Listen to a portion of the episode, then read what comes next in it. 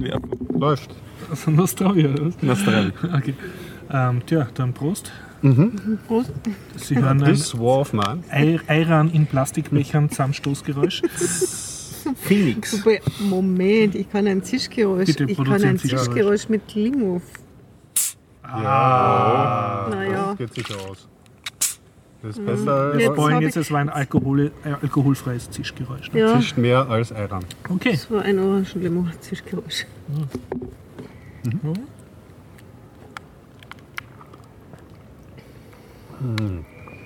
Und der schmeckt aber nicht scharf. Ja, Ich habe ich hab so den Verdacht, dass mit Und ich sage Prost, die Dame. Prost, die Herren. Ja. Willkommen beim Biertaucher Podcast 262.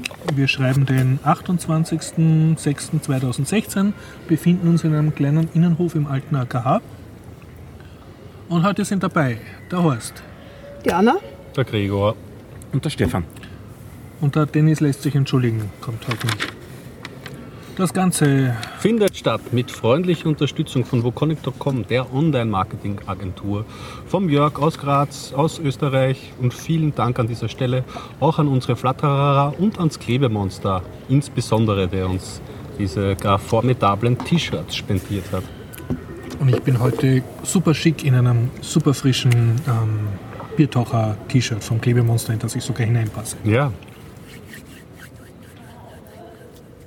Ich habe es auch schon getragen, also mehrere Ja. Male. Er hat es heute nicht ganz geglaubt, aber ja, ich ich, ich kann's meine es auch schon. Ich habe es ja schon gewaschen und es schaut nach dem Waschen genauso toll aus wie vorher. Ja, Ne? okay, das hat schon mal gehalten. Taugt sogar was, ja. Also wer Biertaucher-Fan, sein Fandom äh, zeigen will, am Körper tragen, ein Klebemonster twittern. ja der wird jetzt frei Der wird sich bedanken. Sicher Bestellungen entgegen. Obwohl, da müssen wir halt Das. Merchandise. Für einen guten Preis machen. Wir haben ja schon Anfrage gehabt euch auf Twitter, den- wie man an die T-Shirts ankommt. Oh, echt? Ah ja, an den, ich habe eh geschrieben, aber da ist da nichts zurückgekommen. Na, oh ja, es ist zurückgekommen, dass die Größe nicht passt, Ach so. die M Aha. statt XL oder Ah, irgend sowas. okay, okay, okay. Jo, äh, Das ist ein super Teaser. Teaser. den wir heute machen. ja, ja.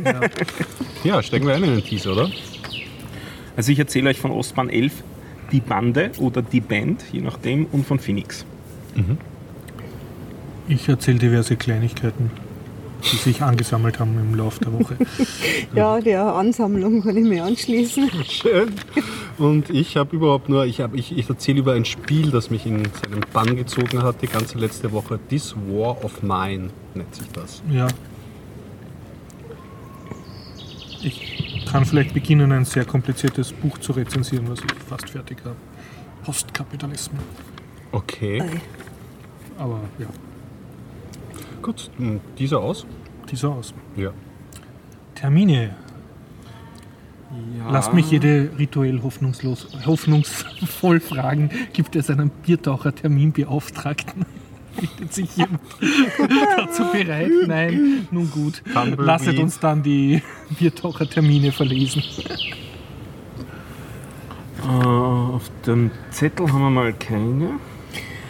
Aber du hast doch gesagt, es gibt ein Podcast-Treffen. Das ist richtig, aber ich bin nicht mehr ganz sicher und mein Kalender geht nicht weit genug. Das kündige ich das nächste Mal richtig an. Das Okay, ist aber im Oder wir schreiben es in die? Shownotes. Das schreiben wir sowieso auf die, in die Shownotes, ja. Das heißt im September, ja.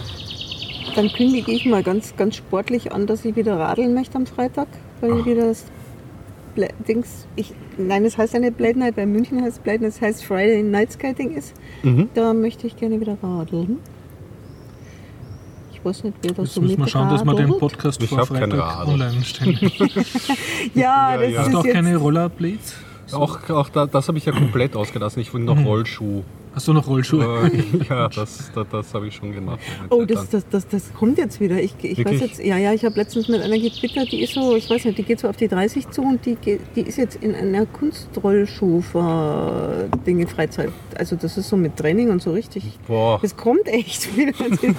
vielleicht kommt auch sowas wie Rollschuh-Disco wieder. Das wäre auch freakig. Wer ja. weiß. Ja, weil die hat mir das ganz, ganz, ganz freudig. Die hat immer gesagt, sie, macht, sie, sie müsste mehr Konzentration bitte. Haben wir noch Termine? Was ist mir das ist ein schönes Also Thema. beim, beim letzten Mal Ja, ist genau. eine Roller-Mannschaft mitgefahren. Ah, okay, wirklich, mit Rollschuhen. Ja, also nicht mit Inline-Skates, sondern mit 2-2.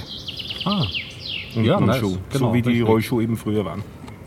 Und mittlerweile habe ich meinen Termin auf der Reihe und meinen Kalender unter Kontrolle. Bitte? 16. September, 18 Uhr im Sektor 5 ist das nächste Podcasting-Meetup. Sehr schön. teuflisch waren immer die Stopper bei den Rollschuhen. Ja, Das war die, Oh mein- war die beste Methode, ganz schnell sich zu verletzen. Am besten so auf Pardon und so. meine ersten Rollschuhe hatten keine Stopper. Ja, das Die, sollte konnten ich, die hatten aber auch noch so unter die Schuhe drunter geschnallt. Ah ja, die kenne ich. Ja. Du möchtest Der, gerne. du, Du, findest, das so ein Retro-Sport Und dann- begeistert dich gar nicht so. Und dann? Karosseriebremse.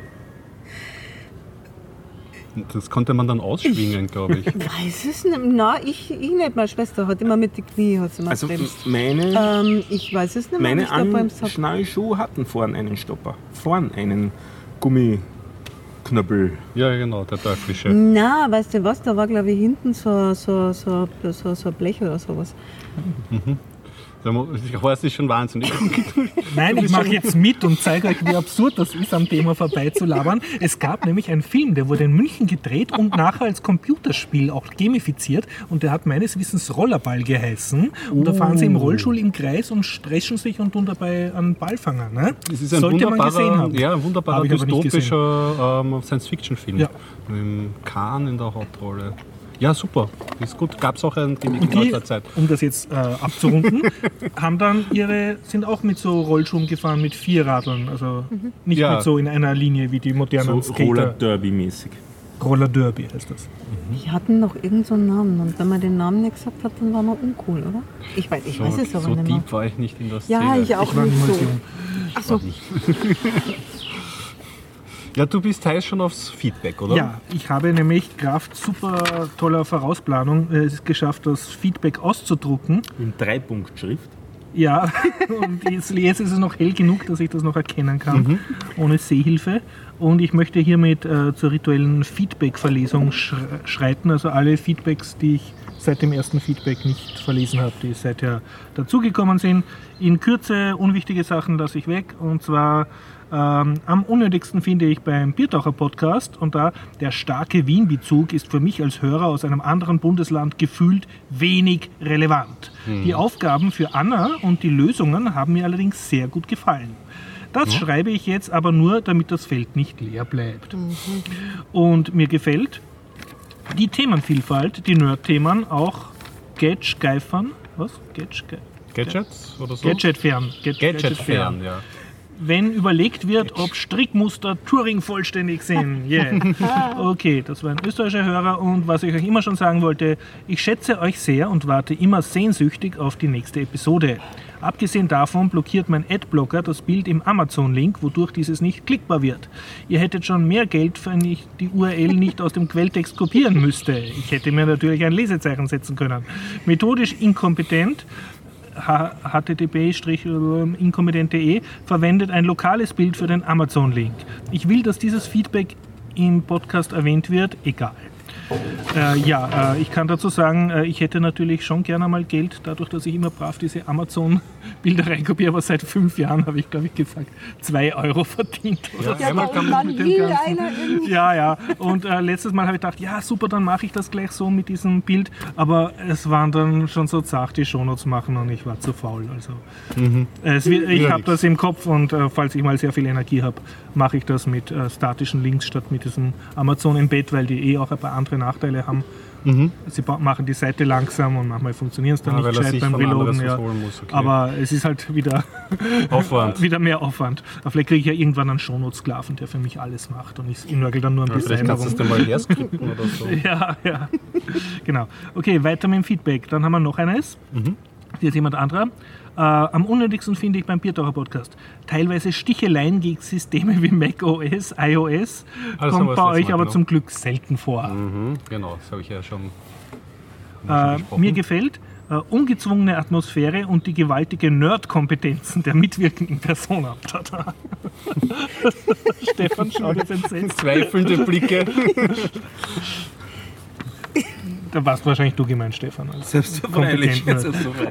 Und was ich euch immer schon sagen wollte, bitte, bitte, bringt auch Kapitelmarken im MP3 mit Auphonic als Webdienst total easy. Itself, beziehungsweise zusätzlich auch als PSC, Potlove Simple Chapters, äh, steht auf meiner To-Do-Liste gleich unter äh, mein Leben in Ordnung bringen und meinen Schreibtisch aufräumen und meine Steuererklärung machen. Also, Ja, ist bei uns auch schwierig von der am Workflow her, weil wir ja. Na, ich, du hast gesagt, ich könnte ein Skript schreiben, was, was das macht. Also es müsste Ah, technisch okay, sogar machbar sein. Mhm. Äh, ich will, dass dieses Feedback im Podcast erwähnt wird, ja, aber anonym. Gut, ähm, nächster ist, am unnötigsten finde ich die lokalen Wiener Ereignisse und mir gefällt die nerdigen Dinge. Punkt. Aus Deutschland und äh, ich interessiere mich, mich unter anderem das Kursleben von Horst, aber gern mehr Programmierthemen. Das hast du selber geschrieben, oder? Nein, Ja. ich bin ja auch nicht aus Deutschland. ähm, und was ich außerdem immer schon sagen wollte, Horst wollte vor einiger Zeit über seine Erfahrungen beim Unterrichten der Programmierung in C berichten. Ah ja, genau, Noch warte ich darauf. Habe ich da was verpasst? Ich glaube, ich bin du letzte, letzte Woche drauf ja, eingegangen. du drauf eingegangen, Aber ja. ich tauge mir natürlich, dass sich jemand für mein Kursleben Weil interessiert. so wirklich viel hast du nicht drüber erzählt, inhaltlich. Ja, weil es halt. Äh, Ich habe auch nicht viel gemacht Ach so, okay. Richtung. aber Aber es war die Arduino-Story, das war ja nicht Ja, schlecht. ja. Ich, ich kann dann, ich werde eine Rubrik aus dem Kursleben einbauen. Genau. Ja. Gut, wir sind schon beim drittletzten. Äh, am unnötigsten finde ich, wenn nicht von allen Bier konsumiert wird. Jawohl, jawohl, jawohl. Ich muss gestehen, wir haben jetzt alle kein Bier getrunken, sondern nur Eier. Machen wir ich gleich den bin zweiten für Eiran rituelle Bierverpflichtung. Okay, und äh, mir gefällt Tech-Themen, Reise, Unterrichtserfahrung von Horst, Spiel, Kinoberichte von Gregor. Ah, schön. Super. Das ist auch aus mich. Deutschland ein Feedback. Dann, ich interessiere mich für folgende Randthemen statisch typisierte Programmiersprachen. Und was ich euch immer schon sagen wollte, ihr könnt die Hörerinnen ruhig duzen. Ja, das liegt, glaube ich, kann- geht an dich, Horst, oder? Weil du, Ja, ich bleibe beim Sie, ich bin zu altmodisch, aber ihr könnt es gerne duzen. Und ich will, dass das Feedback erwähnt wird. Ja, und zwar ist das vom Berliner Eremit.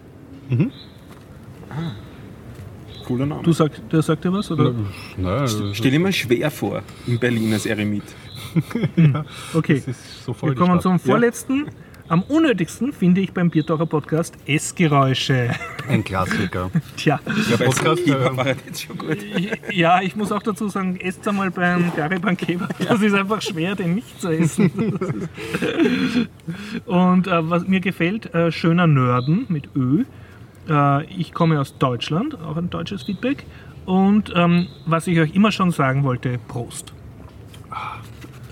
Prost. Und damit kommen wir zum letzten für diese Woche. Äh, am unnötigsten finde ich so ziemlich jedes Thema, welches nichts mit IT und oder Filme und oder sonstige technische Spielereien zu tun hat. Smiley. Okay, ja. Mir gefällt beim Biertaucher Podcast immer wieder mal neue Stimmen als Gastsprecher von Tech-Themen zu hören, die ich sonst nicht am Radar gehabt hätte. Punkt, Punkt, Punkt. War aus Österreich. Äh, Ich interessiere mich für folgende Randthemen: Tech, Nerdtum und Cineastisches. Und was ich euch immer schon sagen wollte, in meinem Podcatcher MP3-Stream tauchen neue Folgen immer erst sehr viel später auf als auf der Webseite. Liegt das an mir bzw. meinem Podcatcher, Podcast Pro, Windows Mobile 10, nur für den Fall, dass es interessiert? Oder schaltet ihr das absichtlich immer erst ein paar Tage später in den Feed? Das kann ich, glaube ich, beantworten. Äh, der, ähm, Gregor, also der Workflow ist so, dass der Gregor meistens am Mittwochabend den äh, äh, File fertig geschnitten hat und online stellt. Und dann dauert das eben ein bis drei bis vier bis fünf Tage, bis wir alle äh, die Shownotes komplett haben. Und erst dann kann ich den Feed machen. Mhm. Also je nachdem, wie, wie schnell ich arbeite und wie schnell die anderen mir helfen. Weil das Teil des Feeds ist, der Ja, Shownotes. weil sonst müsste ich einen, einen Feed machen ohne Shownotes und dann noch einmal einen mit und dann würde ich es gar nicht machen. Mhm. Also das ist einfach technisch und äh, ja, falls wir jemals Leute kriegen, die freiwillig sofort beim Feed helfen, während wir live quasseln und schon Shownotes schreiben oder so, dann können wir natürlich auch schneller sein. So viel zur Feedback-Verlesung. Äh, bitte auf jeder Folge und auf Bier- äh, Shownotes-Seite und auf biertaucher.at ist das Google-Formular verlinkt. Einfach ausfüllen und wir, hören, Sie hören das, glaube ich, an der Stimme. Ich freue mich über Feedback, auch wenn ich nicht jeden Punkt befolge. Und ich glaube, den Gesichtern hier und dem Gekichere kann man entnehmen, dass auch die anderen euch Duzenden Biertaucher sich sehr über Feedback freuen. Ich würde gerne noch anschließen. Ich habe einen Wunsch zugeschrieben, geschickt bekommen und einen Wunsch, man möge mir doch bitte wieder eine Aufgabe stellen. Das wäre so nett gewesen. Ha. Ich hätte jetzt nichts dagegen. Besuche den böhmischen Prater. Ha, Okay. Das wollte ich auch mein Leben lang tun, aber habe es nie geschafft. Sehr nett. ist das War, dasselbe wie der grüne Prater? Nein, Nein, nein, das ist nicht. da hinterm im 10. Bezirk da. Ja, im, folge mir auf Twitter und scrolle ein bisschen zu, zurück. Und, und den, unter den letzten Medien sind acht Fotos vom böhmischen Prater, weil ich mal mit dem Rad dort war. Okay. ah, das ist ja schlau mit dem Rad dorthin fahren. Äh, ja, und dann fotografiere ich mal ein bisschen und twittere das dann. Und das sind ein paar ganz nette Geschichten. Schreibst mir, wenn du das machst, mache ich mit. Ja? Jawohl. äh, äh, ja. Begeisterung. Wenn du willst. Ähm, gerne. Äh, du hast aber keine Ahnung, wie schlecht mein Orientierungssinn ist. Das ist ein Tagesausflug garantiert. Ja, ja, ja, Survival-Ausflug. Der Weg ist ja das Ziel. ja, ja, bei mir immer. Okay, ich befolge jetzt das Biertaucher Feedback, dass wir Alkohol trinken sollen. Also Prösterchen. Ja. ich mache das für euch alle, ich opfere mich. Ich habe Er noch eins kommt, da. kommt mir wieder ein bisschen lebendiger vor, der böhmische Prater. Ich war zwar am Vormittag dort, wo so gut wie alles zu war, aber es schaut irgendwie wieder gepflegter aus als vor, hm, das letzte Mal war glaube ich dort vor sechs Jahren oder acht Jahren oder so. Da hatte ich das Gefühl, das macht jetzt jeden Moment dicht. Und jetzt schaut das alles wieder recht okay und gepflegt aus. Das sind sehr, sehr nette Fahrgeschäfte dort. Du mal für Mhm, nicht Wiener böhmische Prater ist ein kleiner Vergnügungspark, der aber nicht der Wiener Prater ist, sondern eben in einer anderen Lokation. Ja. Und ist aber in einem großen Wiese oder so einem großen Art Naturschutzgebiet oder sowas. Ne? Äh, Erholungsgebiet. au außen dran liegend, ja. Ja. Ich war vor drei, vier Jahren mal dort und es ist wirklich damals sehr verwunschen, schaut es eigentlich Und, aus. und der Hintergrund ist, glaube ich, böhmischer Prater, weil dort die Ziegelböhmen gewohnt haben. Ja. Also tschechische äh, Ziegelarbeiter, die Wien aufgebaut haben und die haben anscheinend einen extra kleinen Vergnügungspark gehabt, damit sie es nicht so weit haben. Oder Ja, ich nehme, nehme an, Da das ist der, der Hintergrund. Ja. dazu dann. Okay. Also auf jeden Fall sehr nett, Sehr sehr, ja. wenig touristisch. Äh, es gibt schon Heurigen und so auch dort. Also es ist, man kann auch Ja. essen gehen dort und so. Kleine Fahrgeschäfte, die sehr nett sind, alte, die, die aber durchaus hergerichtet sind und so. Schaut alles sehr nett aus. Eine Märchenbahn gibt es. Und, Gut. äh, ja. Also ein schönes Ausflugsziel, sagst du? ja, ist sehr hübsch gemacht. Wieder. Fährst du Rad? Ja. Bist du ein Radlfahrer? Gut. Ich habe jetzt mein Rad kann man einen Rad. Öffentlich kommt man dort eh nicht wirklich hin. Ja, Okay. das habe ich schon gemerkt. Ja. Ja, ziemlich ich habe hab lustigerweise noch gar nichts davon gehört. Ich habe schon vieles irgendwie mitgekriegt, aber das scheint dann nicht so touristisch zu sein. Oder doch? Ah, Da ist kaum wer. Ja. okay. Ich muss einfließen lassen, dass erst wenn man einen Ayran trinkt, und zwar wirklich so einen Achtel Liter, merkt man, wie gut ein ein Radler schmeckt. Siehst du nach dem Salz etwas süß-sauer, weißt du? Das ist eine gute Kombination. Ja, Salz und das macht Solltest richtig Lust auf die schluckweise abwechseln. So einen Misch. Langsam Lust. Also ich bin ja schon beim dritten Art von Ayran, also ich habe probiert mich halt durch, aber finde alle eigentlich ganz gut. Also den fand ich besonders gut. Den kenne ich jetzt aus Deutschland, den du hast. Ja, den, kenne ich, den Gasi, ja genau. Und den, Den, den du gut fandest, musst vorlesen. Das Woche. haben die Hörer jetzt nicht gesehen. Das ist der Nee, Mies. echt nicht. Ja, Komisch. Mies Ayran Drink oder was? Da winke ich die ganze Mies. Zeit schon. Aber ich habe ich hab ihn doch vor das Mikro gehabt. Ja, dann. Wir werden vom CIA die Überwachungssatellitendaten anfordern, damit das. Da erkennt Ja, okay. man den Profi. Sind aber alle drei gut, finde ich. Ja, ja, die sind alle gut, aber den, den Mist den fand ich jetzt tatsächlich am besten. Liebe Leute, darf ich euch ein bisschen Richtung Tech-Themen lenken, damit wir die hinter Na uns ja. bringen und dann ausschweifend zum schöner Leben-Teil kommen können? Aber Ja, schau mich alle so finster an. Nein, nicht. finster, Genau. sondern ähm, fragend, also so erwartungsvoll. Ach so, ähm, ja. Ach so. Ach so, habe ich eins. Nein, nicht. Ja, also aus meinem Kursleben kann ich berichten. Ich bin natürlich total stolz, weil meine Kursteilnehmer Linux installiert haben auf ihren Laptops und ich das, ihnen das Windows dann äh, durch gehässige Bemerkungen ausgeredet habe. Ja. Was mir aber total wenig gefällt, ist, dass ich dann der Linux-Zuständige bin für lauter Probleme, die mich absolut Nüsse interessieren, wie zum Beispiel mein Steam-Spiel funktioniert nicht seit dem neuesten Linux-Update oder dieses und dieses Spiel funktioniert nicht. Und einmal habe ich jetzt nicht Nein sagen können, weil natürlich kriegen die Kinder auch mit, was ich spiele, weil wenn der Kurs anfängt, habe ich meistens noch irgendein Spiel offen, meistens Scroll, ne? Mhm. im Teils-Modus. Ne? Und das wollen sie dann natürlich auch. Und dann erkläre ich natürlich, wie man das unter Linux installiert. Und ich habe gesagt, äh, ja, Linux geht. Äh, und dann habe ich gesagt, geht alles Wichtige, soll LibreOffice programmieren, äh, der Python, Editor. Ja, aber das Wichtige geht nicht, dieses Spiel, dieses Scrollspiel. Ne? Und ja, na okay, was für einen Computer hast du? Ja, was könnte das sein? Na, Grafiktreiber haben wir geschaut, GLX, äh, Fehlermeldung, GLX noch in, äh, in Treiber nicht installiert irgendeine schwummrige Webseite angeschaut, wo es einen Treiber gibt für angeblich die Grafikkarte, von der wir vermutet haben, dass sie in dem Laptop eingebaut war, weil das wissen die Kinder auch nicht, welche, welche Grafikkarte sie eingebaut haben. Mhm. Steht da nicht drauf, steht nur die, die Marken, Das kannst du die aber Typen vom. auslesen. Ja, LSPCI. Ja, zum Beispiel. okay, ja. Wir haben es aber über Synaptic eh rausgekriegt, über den Treiber, da hat er es auch hingeschrieben. Okay. beim Ja. Fremdtreiber. Ne? Da habe ich gedacht, na, gibt es da vielleicht einen besseren, ja, okay, irgendwas gefunden für Linux sogar, besseren Treiber installiert. Resultat war, wumm, das X total, diese X-Config total zusammengeschossen und er kommt nicht mehr zum Starten, also nur noch im traurig in der Konsole einloggen. Und wenn man Start X eintippt, kommt da sehr depperte Fehlermeldung, dass jetzt die X-Works zerschossen ist. Dann So, Problem ja, super Problem gelöst. Gehen wir jetzt was programmieren, gehen wir zum anderen Computer.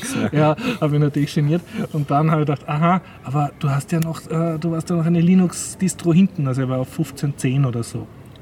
Ja, 16.4er gebrannt, reingetan, in 35 Minuten komplett neu installiert und Alle Daten weg. ja, das, aber das ist nicht, das ist bei den Kindern nicht wirklich schlimm, weil äh, das einzig Facebook Wichtige, na, das ist auch nicht mehr wichtig. Das einzig Wichtige sind die Steam, äh, die Steam-Spiele. Und die Ja, sind und Und ihre Steam-Accounts haben es auswendig, also das, das ist kein Problem. Ja, und das erste, was wir installiert haben, war Crawl Tiles und es funktioniert. Na, na. Alles andere vergessen. Yeah! So machst du sie alle zu. Roguelike-Spielern. Ja, und natürlich, sie lernen übers Installieren. Und ja, Mhm. Ja aber halt wichtig. Erfolg, ja. War, war ein Erfolg einmal, ja. Der X-Server. Ich freue mich ja schon auf Wayland, aber schauen wir mal. du nicht so? Nein, das nicht. Ich glaube, es wird noch mal schlimm in der Über immer Immer, Übergangsphase. ja. Ist immer immer. so, ja. Jetzt mit 16.04 mit, den, mit dem Umstellung komplett auf System D habe ich auch wieder COS gehabt. Äh, ja, 16.4. Ja, stimmt. Wovon sprechen die Menschen? Ja, Äh, Ubuntu Starten 16.4. Also ja, okay. Starten von gewissen Services hat irgendwie nicht mehr funktioniert, wobei ich mich schon gar nicht mehr erinnere, was es war, aber es hat einfach nicht mehr gestartet. Löst wieder, ne? es war nicht irgendwie schwer zu fixen. Ah ja, Sebix hat nicht, Sebix hat nicht rechtzeitig gestartet und daraufhin hat es sich dann beendet. Also das ist so eine Monitoring-Software. Ähm, weil, wenn die Datenbank noch nicht da ist, rechtzeitig das MySQL noch nicht schnell genug gestartet ist, dann, sta dann startet die Monitoring-Software nicht. Und nachdem die Monitoring-Software nicht startet, kriegst du auch keine Meldung, dass die Monitoring-Software nicht gestartet ist, womit sich die Katze in den Schwanz beißt. Aber so ist das halt. Ja, das sind immer diese Übergangsschmerzen. Aber das wäre Genau. schon so ein Stückchen Zukunft, so ein Wayland-Server zum Anzeigen der Grafik, dazu vielleicht ein ButterFS als Dateisystem. System D ist eh schon da. Hm, ja, wäre doch nett. Ich kann berichten, dass es ein neues Linux Voice gibt. Ach ja. Mhm. Ich glaube, Ausgabe 29 sind die jetzt, wenn ich es richtig im Kopf habe. Und ja, ähm, haben wie immer diese Politik, dass es nach neun Monaten ist es dann unter einer freien CC gratis, äh, freien Creative Commons Lizenz äh, gratis herunterladbar. Und wer sie jetzt schon lesen will, muss halt zahlen. Und ähm, ich habe beim ersten Lesen recht nett gefunden einen sehr großen Kernel-Teil, also wo auch Kernel erklärt wird für nicht so tief in der Materie steckende. Und Mhm, ja. Aber es wird ausschließlich als PDF ausgeliefert oder in verschiedenen Haha, Formaten? ja, die, die lassen ein bisschen nach in letzter Zeit. Sie haben es früher immer zeitgleich als PDF und EPUB ausgeliefert und jetzt ist nur noch das PDF da und bei EPUB steht dann kommt in Kürze und das ist dann aber wirklich erst Wochen später. Also ich hoffe, sie kommen da wieder auf gleich. Ja, Anscheinend ist das aufwendig, das EPUB zu machen. Wäre, wäre, wäre schon angenehm, weil PDF ist so zum Lesen ein bisschen mhm fotomäßig. Da ist doch so viel Arbeit in das Layout geflossen. ja, hast eh recht. Aber nicht jedes Ausgabedevice stellt das angenehm dar. Und was, was Linux Voice jetzt schön hat, also sie gehen, machen wirklich äh, fast schon in Richtung einer Spielezeitschrift. Also sie tun auch sehr viele kommerzielle Spiele reviewen, die halt auf Linux laufen. Und ja, also streckenweise liest sich dann wie so früher diese GameStar oder Powerplay. Ja. Und haben einen netten Podcast. Entschuldigung. und haben einen netten Podcast. Entschuldigung. Ah, okay. Nein? Welche Danke. Welche Machst du eine Pause? Na gut. Ja.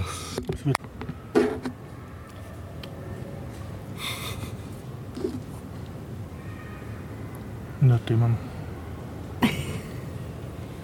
Dich, Themen. Ähm, ich habe in den letzten drei Wochen Elixir und Phoenix gelernt. Elixir ist eine funktionale Programmiersprache. Gerade überlegt, ob die an die Anforderungen unseres äh, Rezensenten herankommt, dass sie statisch typisiert ist. Nein, nicht wirklich, weil man kann Sachen umtypisieren, on the fly. Ähm, die läuft auf der Erlang Virtual Machine, ist damit ein bisschen ein Exot, also so ähnlich vom Konzept wie diese Sprachen wie Scala, die auf der Java Virtual Machine laufen, nur halt das auf der Erlang Virtual Machine. Äh, Elixir ist eine funktionale Sprache und nicht objektorientiert, hat, hat also kein Klassensystem. Man arbeitet dort mit Structs, also mit strukturierten Daten, aber nicht mit Klassen und Instanzen. Und ähm, was sehr interessant ist, also Pattern Matching ist sehr intensiv verwendet, dadurch spart man sich eigentlich sehr viele äh, Entscheidungen. Also man verwendet so gut wie nicht, sondern man matcht vorher das, was in dem if drinnen, also die Bedingung formuliert man im Großen und Ganzen als eine Regular Expression und auf diesen Match entscheidet man dann, ob man diese, diese Sache durchführt oder nicht durchführt. Also statt dem if musst du eine Regular Expression verwenden. Eigentlich sogar zwei, nämlich die eine für den Fall, wo es auslöst und die andere für den Fall, wo es nicht auslöst. Aber das klingt kompliziert. Klingt kompliziert, ist es aber nicht. Ah, okay. Lustigerweise, weil, weil die Muster, die man da hinschreibt, sind dann meistens leichter zu lesen. Also Okay. es, es sind so Sachen wie, also ähm, man macht einen Funktionsaufruf nicht? und je nachdem, ob er erfolgreich ist oder nicht erfolgreich ist, macht er, machst was oder machst nichts. Und da schreibst du dann so in die Richtung okay oder Error. Das ist einfach Ah. der, das Pattern, auf das du das matchst. Okay. Und das, das ist sehr einpräglich, weil das steht dann in geschwungenen Klammern und wenn du das einmal zwei, drei Tage angeschaut geschaut hast, dann ist diese in geschwungenen Klammer, das ist okay, das weißt sofort, das ist, wenn das von oben drüber durchgelaufen ist. Dann weißt du, das ist der Okay-Teil. Genau, das ist der okay. Okay-Teil und das andere ist der Fehlerteil. Da und sparst du das if äh, Genau, Rückkehrvariable genau. ist gleich ist Ganz, okay. ja, ganz genau, diese Geschichte. Also man gewöhnt sich dann dran, sagen wir so, es ist nicht mehr störend. Es gibt da damit kaum Einrückungen mehr, weil es diese, diese verschachtelten Strukturen nicht mehr gibt. Ähm, also das ist, das ist so ein, eine, ein, ein Aspekt dessen, der ein bisschen ungewöhnlich ist. Man denkt sehr anders, weil man denkt nicht mehr in, in äh, Objekten, sondern man hat quasi Daten, die man immer weiter reicht. Das ist so die Idee. Also die Daten, um die es gerade geht, die reicht man immer von Funktion zu Funktion weiter. Und dann der Clou drauf ist eigentlich dieses Phoenix, dieses Framework. Also das Elixir ist geschrieben vom äh, José Valim. Das ist ein äh, Südamerikaner ursprünglich, der mittlerweile in Polen lebt. Der war in der Ruby-Szene sehr bekannt und ähm, der hat aber Lust gehabt, da eben sich mehr in diese funktionale Ecke zu begeben und das hat sich für Erlang fasziniert, hat es aber nicht als angenehm zu schreiben empfunden. Hat er sich gedacht, man schreibt eine eigene Sprache auf der Erlang Virtual Machine, eben dieses Elixir, das so aussieht wie Ruby, aber sich ganz anders verhält. Eben Und, und wie schreibt man das? Elixir?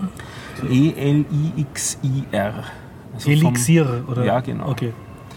Äh, Und ähm, da hat er mir diese Sprache geschrieben und dann fehlt quasi noch, um, um das auf die Ruby-Welt zu mappen, das Ruby on Rails, also das Web-Framework dazu.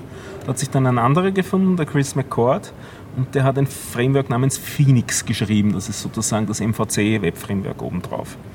Ähm, das sehr viele Sachen übernimmt von Ruby on Rails, von der Idee her, sodass man viele Sachen auch nicht neu lernen muss. Aber vieles wird eben doch dadurch anders, dass es ähm, ähm, funktional ist vom ganzen Konzept her.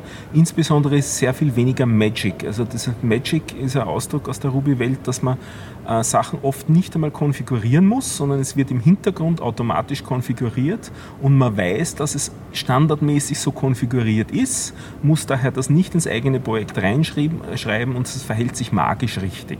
Und erst wenn man das anderes Verhalten haben will, dann schreibt man explizit rein, ja, ich will jetzt das andere Verhalten haben und dann kommt auch das andere Verhalten. Das heißt, dieses Konvention über Ja, Konfiguration. genau, das steckt da auch drinnen. Äh, und äh, das genau macht das äh, Phoenix eben nicht. Das ist sehr viel mehr explizit, aber interessanterweise dadurch, dass sie es sehr gut designt haben, der hat da echt sehr viel Gehirnschmalz reingesteckt, meiner Meinung nach. Ähm, stört das nicht. Also es liest sich weiterhin sehr hübsch und man sieht sehr schön, wo man was reinstecken will, wenn man was ändern will und so. Also man kommt dann relativ gut damit klar. Und das wirklich Spektakuläre, das dann rauskommt, ist ähm, diese Applikation, die man da schreibt, wird kompiliert in einen Bytecode. und ist dann echt rasend schnell im Vergleich zu Rails-Zeiten. Also eine, eine leere Rails-Applikation, also so eine Dummy-Applikation, fängt irgendwo an bei 200 Millisekunden. Na gut, sagen wir vielleicht, wenn man gut äh, implementiert, 50 Millisekunden. Äh, wenn die Views aufwendiger wären, kommt man schnell in eine Sekunde rein und, und hat Antwortzeiten dann von einer Sekunde aufwärts. Und hier die leere Phoenix-Applikation reagiert, wenn es äh, kompiliert ist, also man kompiliert am Anfang, und wenn alles gecached ist, in teilweise unter 100 Mikrosekunden. Und äh, bei, bei einer kleinen Applikation, die ich jetzt mit anhand des Phoenix Books geschrieben habe, ähm, das ist so die Demo-Applikation, die, da, die man sich dort äh, erarbeitet durch über 250 Seiten Phoenix Book, das ich sehr empfehlen kann. Ähm, kommt, äh, da hat man dann eine Applikation, die auch auf Datenbank zugreift und auch Channels verwendet. Also das, die hat also Kommunikation zwischen unterschiedlichen äh, Usern äh, implementiert. Kommt man auf Antwortzeiten um zwei Millisekunden. Also noch immer in der Größenordnung sicher um einen Faktor 100 schneller als all- alles, was ich unter Rails zusammengebracht hätte. Und warum ist das so schnell? Der hat Weil es kompiliert. Datenbank, oder? Nein, die so. Datenbank ist die gleiche, Postgres ist die gleiche Datenbank. nicht eine die ist Interpretersprache eh super schnell, ja. Weil es nicht interpretiert mhm, ist, sondern mhm. kompiliert ist. Und es werden auch die Views kompiliert im Ah. Bytecode. Mhm. Bei Rails kann man zwar cachen, aber muss dann Cache devalidieren, wenn sich was an diesem View ändert. Mhm. Hier wird der, die, der View kompiliert nicht in ein statisches HTML, was dann verworfen werden müsste, sondern in eine Funktion, die schnell genug ausgeführt werden kann, sodass noch immer äh, variabler Inhalt eingefügt werden kann. Und man spart sich damit sehr auf die ganze Cache- Cache-Thematik. Und ähm, was auch sehr hübsch ist, dieses, diese ähm, Erlang Virtual Machine ist total auf Parallelität ausgelegt. Oh. Ein das heißt, ähm, man programmiert auch sehr viel parallel. Also diese, diese, diese Nachrichtenkanäle laufen da eben auch alle parallel zueinander ab und brauchen extrem wenig Speicher. Also jetzt auch wieder im Vergleich zu, zu RES-Applikationen hat man in der Größenordnung ein Drittel nur vom, vom RAM-Bedarf und auch Prozessorlast irgendwo in der Hälfte von einer RES-Applikation. Also das Ganze ist urschnell und elegant, wenn ich das richtig kapiere. Ja, wobei über Eleganz lässt sich immer streiten. Es ist, ich würde sagen, es ist sicher gewöhnungsbedürftig, vor allem Mhm. wenn man aus der, der, Open, äh, äh, der objektorientierten Welt kommt. Okay. Aber es ist zumindest sehr interessant. Und, und ist es schwer zum da lernen? Also gibt es gute Tutorials oder Also sowohl das, sehr Eli- viel selber machen? Programming Elixir Mhm. Book als auch das äh, Programming Phoenix Book, Mhm. ja, so heißen die zwei, sind äh, sehr gut geschrieben. Das eine da etwa 300 Seiten, das andere 250 Seiten. Deutschsprachige Literatur gibt es noch gar nicht dafür, dazu, dafür ist, äh, die, sind die Sachen zu neu. Mhm. Tutorials im Internet weiß ich nicht allzu viel, aber ich würde eben diese zwei Bücher empfehlen, Mhm. weil die, die einem ziemlich Ja. das, das Wissen Mhm, geben. Ähm, es ist wahrscheinlich leichter zu lernen, wenn man nicht durch Objektorientierung vorbelastet Okay, ja. ist, weil das, da sperrt sich das Hirn schon an vielen Ecken und Enden. Und man kann dann sehr schnelle, performante Das Websachen kann man schreiben wirklich, sozusagen. ja. Das kann man wirklich. Schön, ja. Ich habe ein paar Tech-Sachen, wenn ihr keine habt. Okay, ähm, eine äh, Sache, das ist, ähm, ich wurde vom Shock 2 äh, Podcast interviewt und habe es geschafft, äh, dort äh, den Biertaucher Podcast zu verlinken. Wer ist, wer ist der Shock 2 Podcast? Ähm, Was der machen die? wird vom, dass ich es jetzt richtig sage, Michael, ähm, Name bitte in den Shownotes äh, nachlesen, dass ich es jetzt nicht falsch sage. Der hat eine Spieleseite, früher hat er eine Spielezeitschrift gehabt und er war auch am Podcaster-Treffen. Mhm. Und ähm, diese, jetzt ist sein Magazin sozusagen nicht mehr auf Papier, sondern nur noch als Podcast und online er erhältlich. Okay. Und er kümmert sich um Nerdkultur, hauptsächlich um, um Konsolen, aber Mhm. auch Comics und so, also alles, was Nerd äh, Und du Sachen ausmacht. und nein, einen halben Podcast. Also er hat mich interviewt über Skype und äh, vorher hat er einen, äh, einen Entwickler von Zelda interviewt, also von einem Computerspiel. Nintendo? Ja, ja. Zum neuen Zelda. Wir sprechen jetzt alle. Ja, und äh, ich, er ist, glaube ich, circa auch bei Folge 100. Also er macht wöchentlich einen Podcast, kann ich sehr empfehlen, weil natürlich mich quasseln wollte gerade in dieser Episode. Ja, wie viele Folge haben die? Circa 100 Folge, also sind nicht ganz genau mit der Nummerierung. Wow, das ist ja auch schon lange. Ja. Wie lange machen die das? Das? Und wie, lang, wie oft Noch kommt 100 das raus? Wochen dann, äh, jede Woche, wenn ich es richtig kapiert habe. Okay, jede Woche auch. Ja, ja. Aber also wer, wer sich halt für Gaming-Kultur speziell auf Konsolen interessiert, kann ich den Shock 2 Podcast sehr empfehlen. Mhm. Auch die, die Seite. Und jetzt das Technische, was ich sagen wollte. Äh, genau. Ähm, ich war bei einem Treffen von, dass ich das richtig sage, Code, Code Week EU, also so eine der vielen Initiativen, dass man Kindern Programmieren beibringen soll, wo sich dann diverse Leute getroffen haben. Und da habe ich einen Konkurrenten von mir kennengelernt. Das ist jetzt richtig. Aha, äh, ich habe extra sein Kartel mitgenommen, aber das ist jetzt nicht, nicht auffindbar. Ähm, ich glaube, der Vorname war Franz. Ähm, bitte in den Shownotes nachlesen. Der hat im Burgenland eine Firma, macht IT und in Sommerferien macht er immer Computerkurse für Kinder. Also so, so Camps. Das ist eigentlich ein Konkurrent von mir. Und dann hat er mir gezeigt, ähm, wie er das macht. Und zwar hat, baut er voll auf JavaScript auf. Also er unterrichtet JavaScript und dazu hat er eine sehr schöne IDE. Und die ist ein reines Open Source Projekt. Und ich habe dazu ein Interview gemacht mit ihm auf Englisch. Ich hoffe, du schneidest es nachher ran, dass man es im an, Anschluss an die Sendung äh, hören kann. Und die hat mich aber sehr fasziniert, weil er hat praktisch eine, sich eine komplette IDE programmiert, die auf Node.js und Meteor basiert. Sagt ihr das was? Äh, Ja, Serverseitiges JavaScript ist Node.js, oder? Ja. Ja, also das heißt, du als Schüler sozusagen machst nur deinen Browser auf und hast schon deine komplette Entwicklungsumgebung. Es ist aber jetzt kein visuelles Programmieren, du schiebst nicht irgendwelche Blöcke zusammen, sondern tust da richtig coden. Und was mir sehr imponiert hat, um eben den Kindern beizubringen, wie man halt so ein kleines Spiel programmiert, zeigt er ihnen praktisch HTML, die Webseite, CSS, wo die äh, CSS-Klassen drin sind und JavaScript. Also die Kinder tun drei Files bearbeiten, um dann ein mehr oder weniger komplexes äh, JavaScript-Spiel zu machen. Und diese ganze Entwicklungsumgebung, wo also man äh, kann halt auch einiges, da gibt es einen Fork-Button und man kann sich von jedem Kind anschauen, was es gemacht hat und so. Und die äh, hat er gesagt, da ist er jetzt dabei, äh, ob er das Ganze nicht äh, noch einmal überarbeitet, dass der Code schöner ist und das dann auf GitHub stellt. Und, und inwieweit hilft es den Kindern beim Programmieren?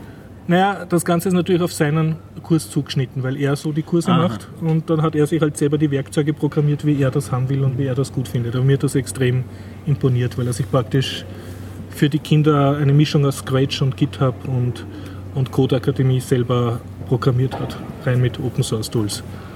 Und steht, äh, kommt dann eben im Interview, also er sagt, wenn, wenn man ihm schreibt, dann wäre das für ihn der Anlass, Zeit reinzustecken und das Tool so sauber zu machen, dass er es guten Gewissens wieder auf GitHub zurückstellen kann. Sagt, Da sind keine Geheimnisse drin, aber ich finde, die, die Summe macht es. Es wäre halt eine super schöne Lernumgebung. Also ich hätte einfach, habe spontan, also wie, ich, wie er es mir gezeigt hat, habe ich gleich gesagt, wow, und da könnte man das und das und das und das noch machen und schon Feature-Requests produziert, nur vom Hinschauen. Es war einfach ein, ein sehr schönes Programmier-Lerntool. Ja. Und wo, wo du halt auch gleich HTML und CSS lernst und JavaScript. Und das, ja, Wonder Valley. Einfach im Anschluss ähm, das Interview anhören, da äh, sagt er genau die URL und wir werden es verlinken in den Show Notes. Mhm. Das waren meine Tech-Themen. Ich habe ein bisschen was indirekt Technisches. Ich habe was gefunden über, über einen Hausbau. Ein bisschen ungewöhnlichen Hausbau. Achso, ich sollte ins Mikro reinreden. Keine Ahnung wie, ich bin auf irgendwas. Das ist Hast du wieder das von- Internet leer gelesen? einer, einer von diesen vielen Tabs, die man so offen hat. Ich weiß ja nicht, wie es euch so geht. Ich habe dann so, so, hier ist ein Link und da mache ich einen Tab auf und dann hat man irgendwie das Gefühl, sie fallen irgendwie am Rand runter. So. Ja, genau. Also einer von diesen vielen Tabs, weil man dachte, das muss ich mir mal genauer zu Gemüte führen. Das fand ich sehr lustig. Das ist in Schweden eine Familie, die haben ein Holzhaus, nein, anders. Die haben ein Grundstück mit einem Gartenhaus gekauft, haben darauf dann ein über Wohnhaus großes Gewächshaus gebaut und Okay. da Über rein ihr Haus haben herum, sie, oder? und da rein haben sie dann einen, quasi einen, wie soll man sagen, Anbau an, den, an das Gartenhaus gemacht, was jetzt äh, richtig, also die haben Um das eine- Gewächshaus. An, an das, ja, die haben in das Gewächshaus ein richtiges hölzernes Wohnhaus gebaut. Mhm. In dem Stil von dem Gartenhaus, was da schon drin stand in diesem Grundstück. Okay. Also es ist ein kleiner Glasrahmen. Also sie das wohnen in ihrem Und die haben, Gewächshaus die wohnen jetzt. quasi, die haben sich ein Haus in ein Gewächshaus reingebaut Mhm. oder, oder quasi ein Gewächshaus drumherum. Ähm, fand, ist auch ein kleiner Film, aber ich, ich versuche es Mhm. erstmal zu beschreiben, weil das hat mich super fasziniert und das wird in dem Film auch schön erklärt. Ähm, in Schweden hat man normalerweise eine neunmonatige Heizperiode ungefähr. Mhm. Und die konnten mit diesem Glashaus die reduzieren auf circa sechs Monate, Mhm. wo sie ganz glücklich sind schon. Und was sie haben ist, wenn innen, äh, außen Minustemperaturen sind und sobald Sonne reinscheint, Mhm. haben sie innen in diesem Glashaus beziehungsweise dann halt in der Luft um ihr eigentliches Mhm. Haus rum keine Minustemperaturen mehr Mhm. was in Schweden sehr erfreulich ist.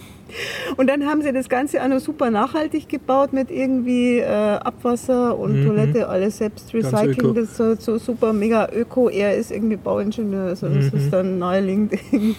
Und da gibt es einen total schönen Film eben dazu auf dieser Seite. Ich dachte, es sind erst, äh, dachte erst, es sind nur Fotos und dann bin ich völlig an diesem Film hängen geblieben. Ich habe es glaube ich auch getwittert, dass ich alles Mögliche gemacht habe, bloß nicht gearbeitet, weil dieser Film so nett war. 20 Minuten. Weil es wirklich schön beschrieben war, ein, ein hübsches Haus, da habe ich wirklich gedacht, ach ja, da könnte ich jetzt wohl einziehen. Und dann habe ich festgestellt, dass diese Filmemacherin eigentlich aber gar nicht über Ökohäuser berichtet, sondern die kommt, die ist Amerikanerin und hat nach Spanien geheiratet und kam ursprünglich vom Fernsehen und ist dann irgendwie gestoßen auf diese Tiny House Bewegung. Ich weiß nicht, Ah, ob euch da, da habe ich auch was gelesen, ja, ja, ja. Ja, Da gibt es so Artikel auf Medium und so. Das Genau, und, und die macht Filme über Leute, die in Tiny Houses leben. Und Tiny House Bewegung, ich weiß nicht, Nein, ob das das nein, sagt's gar nicht. es gibt Menschen, es gibt relativ viele Menschen inzwischen, die sagen, wieso brauche ich viele Sachen, wieso brauche ich ein Riesenhaus? Mhm. Ich hätte aber ganz gerne, damit ich unabhängig bin, tatsächlich ein eigenes Haus. Mhm. Und bauen sich dann halt kleine Häuser, also richtig kleine Man, man Häuser. kennt das eher als mitteleuropäischer Großstädter, äh, das, die schauen circa so aus wie in den Schrebergarten, diese Ja, oder noch kleiner. Gartenhäuschen. Oder noch kleiner. Oder noch kleiner. Oder noch kleiner oder Fahrbauer oder, Ja. Oder oder, wie auch transportierbar, immer. ja, genau. Und ähm, darüber hat die jetzt angefangen, äh, Filme zu machen. Na, hat sie nicht jetzt, hat sie vor ein paar Jahren angefangen und hat einen YouTube-Kanal eröffnet. Und da bin ich dann da wieder dran hängen geblieben und ich irgendwie finde ich das total abgefahren. Tiny House. Tiny, also vor allem das mit diesen Tiny Houses. Also einer war dann, war, der ist irgendwie 16, er sagt, ja, er möchte irgendwie bei seinen Eltern nochmal ausziehen und dann möchte er auch studieren, aber er hat noch keine Ahnung, wo er bleibt und jetzt baut er sich halt auf so einen, so einen, so einen Anhänger drauf, so ein kleines Haus, Okay. weil dann ist er unabhängig. Es ist natürlich von Land zu Land ein bisschen verschieden. Also die hat sehr viel in den USA gefilmt, wo, ähm, wo das einfacher ist, einfach mit so einem Haus sich irgendwo niederzulassen. Ich weiß ja nicht, ob das jetzt Ja, die Amis vielleicht eigene Erfahrung, oder? Mit Mobile Homes und so, Ja. mit den transportablen Häusern. Ja, glaube ich, mal gesehen zu haben. Ja, meine ich auch, dass es das da schon länger gibt. Ähm, sie kam aber total was Schräges drauf. Ihre Eltern sind irgendwie aufs Land gezogen und die ganze Familie so, also die Eltern in Rente und die ganzen Kinder und, und alle irgendwie so, oh mein Gott, irgendwie Eltern besuchen, ist es tödlich langweilig da. Es ist unfassbar langweilig. Sie als Filmemacherin hat dann halt eben nach dem Thema gesucht, damit sie wenigstens einen Film machen kann, wenn sie so langweilt bei ihren Eltern auf Besuch und hat dann eben zufällig irgendjemanden gefunden, der in so einem ganz, ganz winzigen Haus in so einem 20 Quadratmeter Häuschen oder so wohnt. Also, ja, fand ich lustig. äh, Du das, magst es ein äh, Tiny House haben, in einem Gewächshaus. Vom äh, Arbeiten ab, wenn man so einen YouTube-Kanal mal findet. ja, das weiß ich jetzt nicht, ob ich das haben möchte in Wien, weil da- das wird mir ja kaputt gefahren mit dem Autoverkehr. Vielleicht an einem Halt, Ballon, ja. an einem Zeppelin Ach so. montiert, ne? das dann so. Ja, ich werde recht schnell seekrank. Nein, das gewöhnt man sich, glaube ich, ab, wenn man das öfter. Hm, ja, vielleicht, ich, ich muss es nur ein Kommt bisschen man der Flugordnung in durchdenken. die Quere. Hat mir auf jeden Fall, wie gesagt, wunderbar vom Arbeiten abgehalten. Also sehr schön. Ideal zum Prokrastinieren. Ja, ja, der Traum. Du hast ja gesagt, du warst einmal in einem Kanalboot, gell? Mhm. Und es gibt ja Leute, die leben ihr Leben lang in Kanalbooten. Mhm. Das sind dann ja auch sehr, sehr klein oft. Also je nach. Na, also es gibt Je nach Größe. Ja, also es gibt, also ich habe es in Birmingham gesehen, da haben sie so irgendein System von sehr schmalen Kanälen, die sind, glaube ich, da ist die Bootsbreite dann, glaube ich, gerade mal zwei Meter oder so. Das ist dann wirklich sehr, sehr schmal, dafür sind es lang. Mhm. Ja. Da gibt es halt auch welche, die das dann halt als Dauerheim haben. Also in Deutschland ist es natürlich jetzt, also das gibt es in Deutschland auch, aber da gibt es ja einen professionellen Anbieter und ich weiß nicht, der Deutsche als solcher, der muss immer dann alles übertreiben. Also echt, das ist sogar das Tiny House muss er dann übertreiben, weil das wird dann aus irgendeinem besonderen Holz gemacht. Und eben, also der gibt es halt Leute, die das ausschlachten, auch irgendwie finanziell bis zum geht nicht mehr. Hm. Klein, aber fein. Ja, kleiner.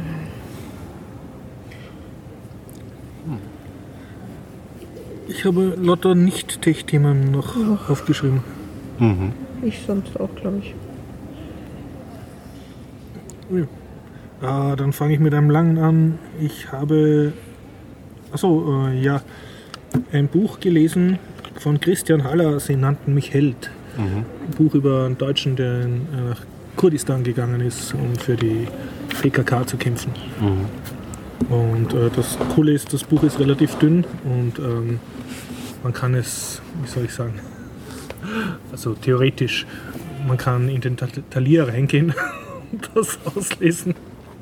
Nicht, dass du das jetzt gemacht hast. Nein. Ja, weil es halt Mit flott einem. Automatenkaffee. So, so circa. also ein, ein sehr schnelles Buch. Äh, vielleicht muss ich es mal mit, dem- mit dem äh, Garib diskutieren. Aber das Interessante ist halt, dass, äh, dass das jetzt nicht ein, einer ist, der für die IS gekämpft hat, sondern eben gegen die IS.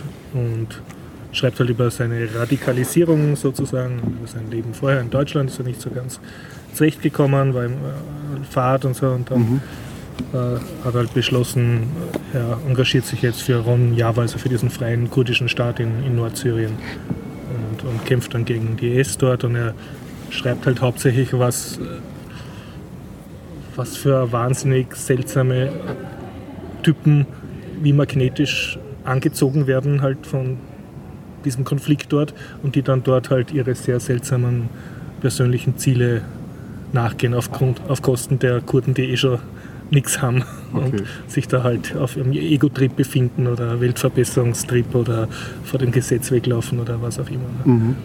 Und im Endeffekt äh, ist er dann auch wieder zurück nach Deutschland. Also das Buch hört dann auf, auch wegen internen Konflikten, weil er halt anscheinend ist er dort depressiv worden. Also es kommt nicht so ganz, ganz raus, warum, aber ja, aber es ist äh, sehr so eine Soldatengeschichte halt, sehr recht, recht interessant. Mhm. Mhm. Reportage oder wie hat Ja, er schreibt aus der Ich-Perspektive, Okay, zeigt auch Tagebuch? Fotos und so. Ja, ja, ein bisschen, ja. Mhm. ja ein bisschen, ja. Tagebuchmäßig. Und ja. Aber also, ich finde es äh, Okay. schöne First-Hand-Perspektive. Zweites Buch? Ja, ich habe schon noch mehr. Aber ich Du ich habe viele, noch ja, ja. Ich habe ich hab noch viele Themen. Angst, Tut sie wieder was. Konzert. Ja, bitte. Ostbahnkurti. Nein, leider nicht. Na, Oder, Ostbahn. oder weiß nicht leider oder auf jeden Fall nicht. Ostbahn 11. Ostbahn, Ostbahn 11. Ostbahn 11 ist nicht Ostbahn Kurti. Okay, da habe ich mich schon Sie mal sch- voll vertan. Sie spielen nur die Musik von, vom Kurti und der Chefpartie von damals. ah, Ähm, aber es ist, äh, ich würde sagen, sie klingen ungefähr so, wie die Chefpartie ganz am Anfang geklungen hat. Also ziemlich roh, ziemlich wüst. War ganz gut, war am Donauinselfest recht kleines Konzert auf einer kleinen Bühne, vielleicht so 100 Zuschauer oder so. Äh, stimmlich kommt mir auch vor, dass er fast den Kurti ein bisschen nachahmt, den jungen Kurti, weil er wird auch ungefähr, schätze ich jetzt einmal, eine knappe Generation jünger sein. ja. Äh, aber zumindest schon genauso versoffene Stimme. Ähm, sie Bravo. singen nicht oder spielen nicht schlecht, hat mich an viele Sachen von früher erinnert, von den Konzerten, aber das Original ist es halt nicht. Dann habe ich wieder ein bisschen recherchiert, ob es den Kurti noch gibt. Ja, gibt es noch. Ich habe eigentlich geglaubt, ich habe es dazu geschrieben, aber ich habe es nicht dazu geschrieben, oder? Wie die, wie die jetzt nämlich heißen. Doch, Wer ist der äh, Kurti jetzt? Kurt Ostbahn und die Musiker seines Vertrauens. Und es gibt wieder Konzerte, werden wir verlinken. Drei gibt es heuer, davon sind aber, glaube ich, zwei schon ausverkauft. Und ich glaube, das Einzige, was nicht ausverkauft ist, ist in Graz. Also das ist schon ziemlich rar gesät, wie oft er noch auftritt. Der ist jetzt auch nicht mehr der Jüngste, ne? Eben, eben. Mhm. Der war schon damals nicht mehr der Jüngste. Ja. ne? Aber das war auf der Donauinsel, das Konzert, oder? Das war beim Donauinselfest. Und? ja. Was, wie war das Donauinselfest? Ähm, das hat mich eigentlich überrascht. Also an dem Ende war ziemlich wenig los. Also keine Drängereien, die waren dann erst weiter vorne. Ich bin dann äh, quer durchgegangen bis zur, äh, zur Brücke, wo Floridsdorfer Brücke. Da war dann schon mehr. Ähm, Stimmt, das sind immer die Knackpunkte. Wie kommt man auf die Insel und wie verlässt Ja. man die Insel? Weil da kann man höllisch stecken in den Menschen, Menschenmassen. und also ich, gut, ich war alt, das kommt auch, oder ich bin alt und war, war schon lang alt, aber ähm, manches, was dort an Musik gespielt wird, ist schon irgendwie. Ich finde es interessant, was man mit Tonanlagen alles erreichen kann für Effekte. Also wirklich, dass man einen einen offenen Raum so laut beschallen kann, wie man Disco beschallen kann. Und das selbst wenn man gut 150 Meter vom Lautsprecher entfernt ist. Also es ist beeindruckend, was geht. Das war so eine, ich würde sagen, eine Rave-Geschichte ganz hinten und das war also war Bei der Ö1-Bühne beeindruckend oder, schallenmäßig. Das, das, das größte Areal überhaupt hinten bei dem, bei dem beim 31er, bei der Floresdorfer. noch, nicht, noch nicht so weit, Aha. noch bei der eine, eine Brücke davor, Ah ja, das ähm, sein, äh, wo das, der FM4 Rummelplatz auch war. FM4-Hit, Hit, äh, ja. Ja, also Äh. ein Riesengelände, weit, weit größer als ein Fußballplatz Mhm. und unglaublich laut. Also, dass das geht, spektakulär. Ich habe sogar ein paar Videos gemacht, ganz kurze von der, da waren so tolle Rauchwerfer. Warst du auch auf dem Konzert? Nein, auf dem wahrscheinlich nicht. Ich bin nur zweimal durch, Nein, durchgegangen der- durch die Donauinsel. über einen Tag später als du. Ah, okay. Ähm, aber Hast du mir hat die angeschaut? Bühnenshow imponiert. Nein, eigentlich nicht. Ich wollte zu dem Ö1-Zelt Mhm. und wie ich dann dort war, war ich aber schon so müde vom durch die Donauinsel hatschen, dass mich dann auch nicht mehr gefreut hat. Aber Ja. ich habe halt das Feeling und das Essen und so halt alles mir angeschaut. Aber Es es, ist war halt- beeindruckende Bühnentechnik, so, so Blitze und Rauchwerfer und alles war da. Gegenüber früher, es ist jetzt wirklich Donauinselfest. Früher war es ja auch am Festland. Ah, echt? Das, und das, ich kann mich nur an so Sachen erinnern, dass man da das extra so eine Schwimmbrücke aufgebaut hatten, dass man zum anderen Teil rübergehen konnte und so. Äh, also Das bei, dieser, nicht. Bei der einen Bucht war da, da war dann die, die, die Country-Bühne früher drüben. Ähm, Die war sozusagen auf der, am anderen Ufer. die war am anderen Ufer, genau. Ja. Und da waren mehrere Bühnen Ja. am anderen Ufer und, und dann noch viele andere Sachen am anderen Ufer und so. Das ist alles jetzt wirklich auf der Insel Ja, konzentriert. Also mir kommt vor, sie haben es ein bisschen mehr konzentriert, Mhm. die ganzen Geschichten. Und irgendwie, ich glaube, sie haben es auch jetzt ein bisschen besser unter Kontrolle, was die Zerstörung des Bodens angeht, weil sie relativ viel Holzschnitzel streuen. Weil ich bin heute schon drüber gefahren mit dem Fahrrad wieder Ja, und das und- war eigentlich nicht katastrophal zerlegt. Und ich kenne die Donauinsel auch an so Tagen, wo man dann nachher sich denkt, was ist denn da eingeschlagen. Also ich, mir kommt vor, dass das jetzt eigentlich ganz gut auf der Reihe haben. Es ist halt gefährlich, am Tag drauf zu fahren, weil da fahren dann die ganzen LKWs, Ja, die das 40 ist Tonnen abfahren, mit dem Karacho über die Donauinsel. Also da muss man mit dem Rad schon ein bisschen aufpassen. Du kennst das gar nicht, das Donauinselfest. Naja, ja, doch? also ich bin am Rande davon, bin ich gestanden. Ich bin ja, also das war so, wenn, wenn ich abends Radl fahren mag und ich fahre gern abends Radl, dann nehme ich mir in etwa ein Ziel vor und dann habe ich, weiß ich ja, weil ich keinen Orientierungssinn habe, dass ich dann einfach eine größere Runde fahre, bis ich dann irgendwo bei diesem Ziel bin. Und dann haben wir gedacht, naja, fahrst halt los und fahrst halt dann Dem Lärm nach. so mal, dann, na, dann wollte ich eigentlich zum, das Freitagabend sollte ein Flohmarkt sein im äh, Stadioncenter. Im Parkhaus am Stadioncenter gibt es angeblich Freitagabend einen Flohmarkt. Der ist auch bis 22 Uhr in der Theorie offen. Praktisch war ich, glaube ich, um 20.30 Uhr da und da war schon überhaupt kein Flohmarkt mehr. So, und dann war dann haben wir gedacht, hm, okay, gut, also das hat sie mal erledigt gehabt. Die Strecke kannte ich noch, weil die war schon mal gefahren. So. Und dann bin ich losgeradelt und habe mir gedacht, ja, jetzt wenn du durch den Prater fährst und dann da die eine Brücke und so. Äh, und ich muss dazu sagen, ich weiß zwar nicht warum, aber äh, das Google Navi versagt gnadenlos, wenn es um Fahrradwege in Wien geht. Also das ist irgendwie, das habe ich in keiner Stadt noch erlebt. Ja, das ist so schlecht. Aber ja, das ist so schlecht, dass es zum Beispiel, wenn eine Brücke irgendwo über einen drüber führt, sagt, dass man da einfach nach links abbiegen soll. Aha.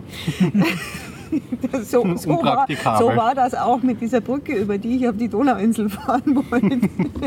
Ich fuhr durch den Brat und dachte mir, ja, okay, genau, mhm, das, äh, ja, da soll ich jetzt wohl drüber fahren.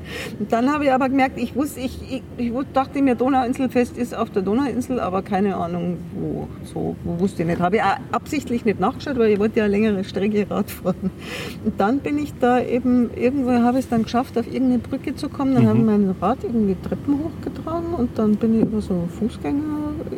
Irgendwann war ich dann auf der Donauinsel und da war schon relativ dunkel. Dann habe ich gedacht, hm, die Leute gehen alle heim, die waren da gerade beim Baden oder so. Ich bin mir jetzt echt nicht sicher, ob ich hier fahren will und ob ich hier in die richtige Richtung fahre. Aber es könnte, also eigentlich kann es nur die richtige Richtung sein. Und es muss ja dann auch noch mal eine Brücke kommen, wo ich dann wieder runterkomme. Dann bin ich halt so im Dunkeln vor mich hingeradelt und da war es ein bisschen hin und her gerissen zwischen, ist es jetzt eigentlich gefährlich oder ist es jetzt total romantisch, weil hier sind Fledermäuse und Glühwürmchen? ich weiß es Ist nicht. der oszilliert. Strom abwärts gefahren oder Strom Nein, aufwärts? ja, äh, ja, das will ich jetzt wüssten. Es muss Strom Es muss Strom aufwärts gewesen sein, oder? Richard gefahren ist.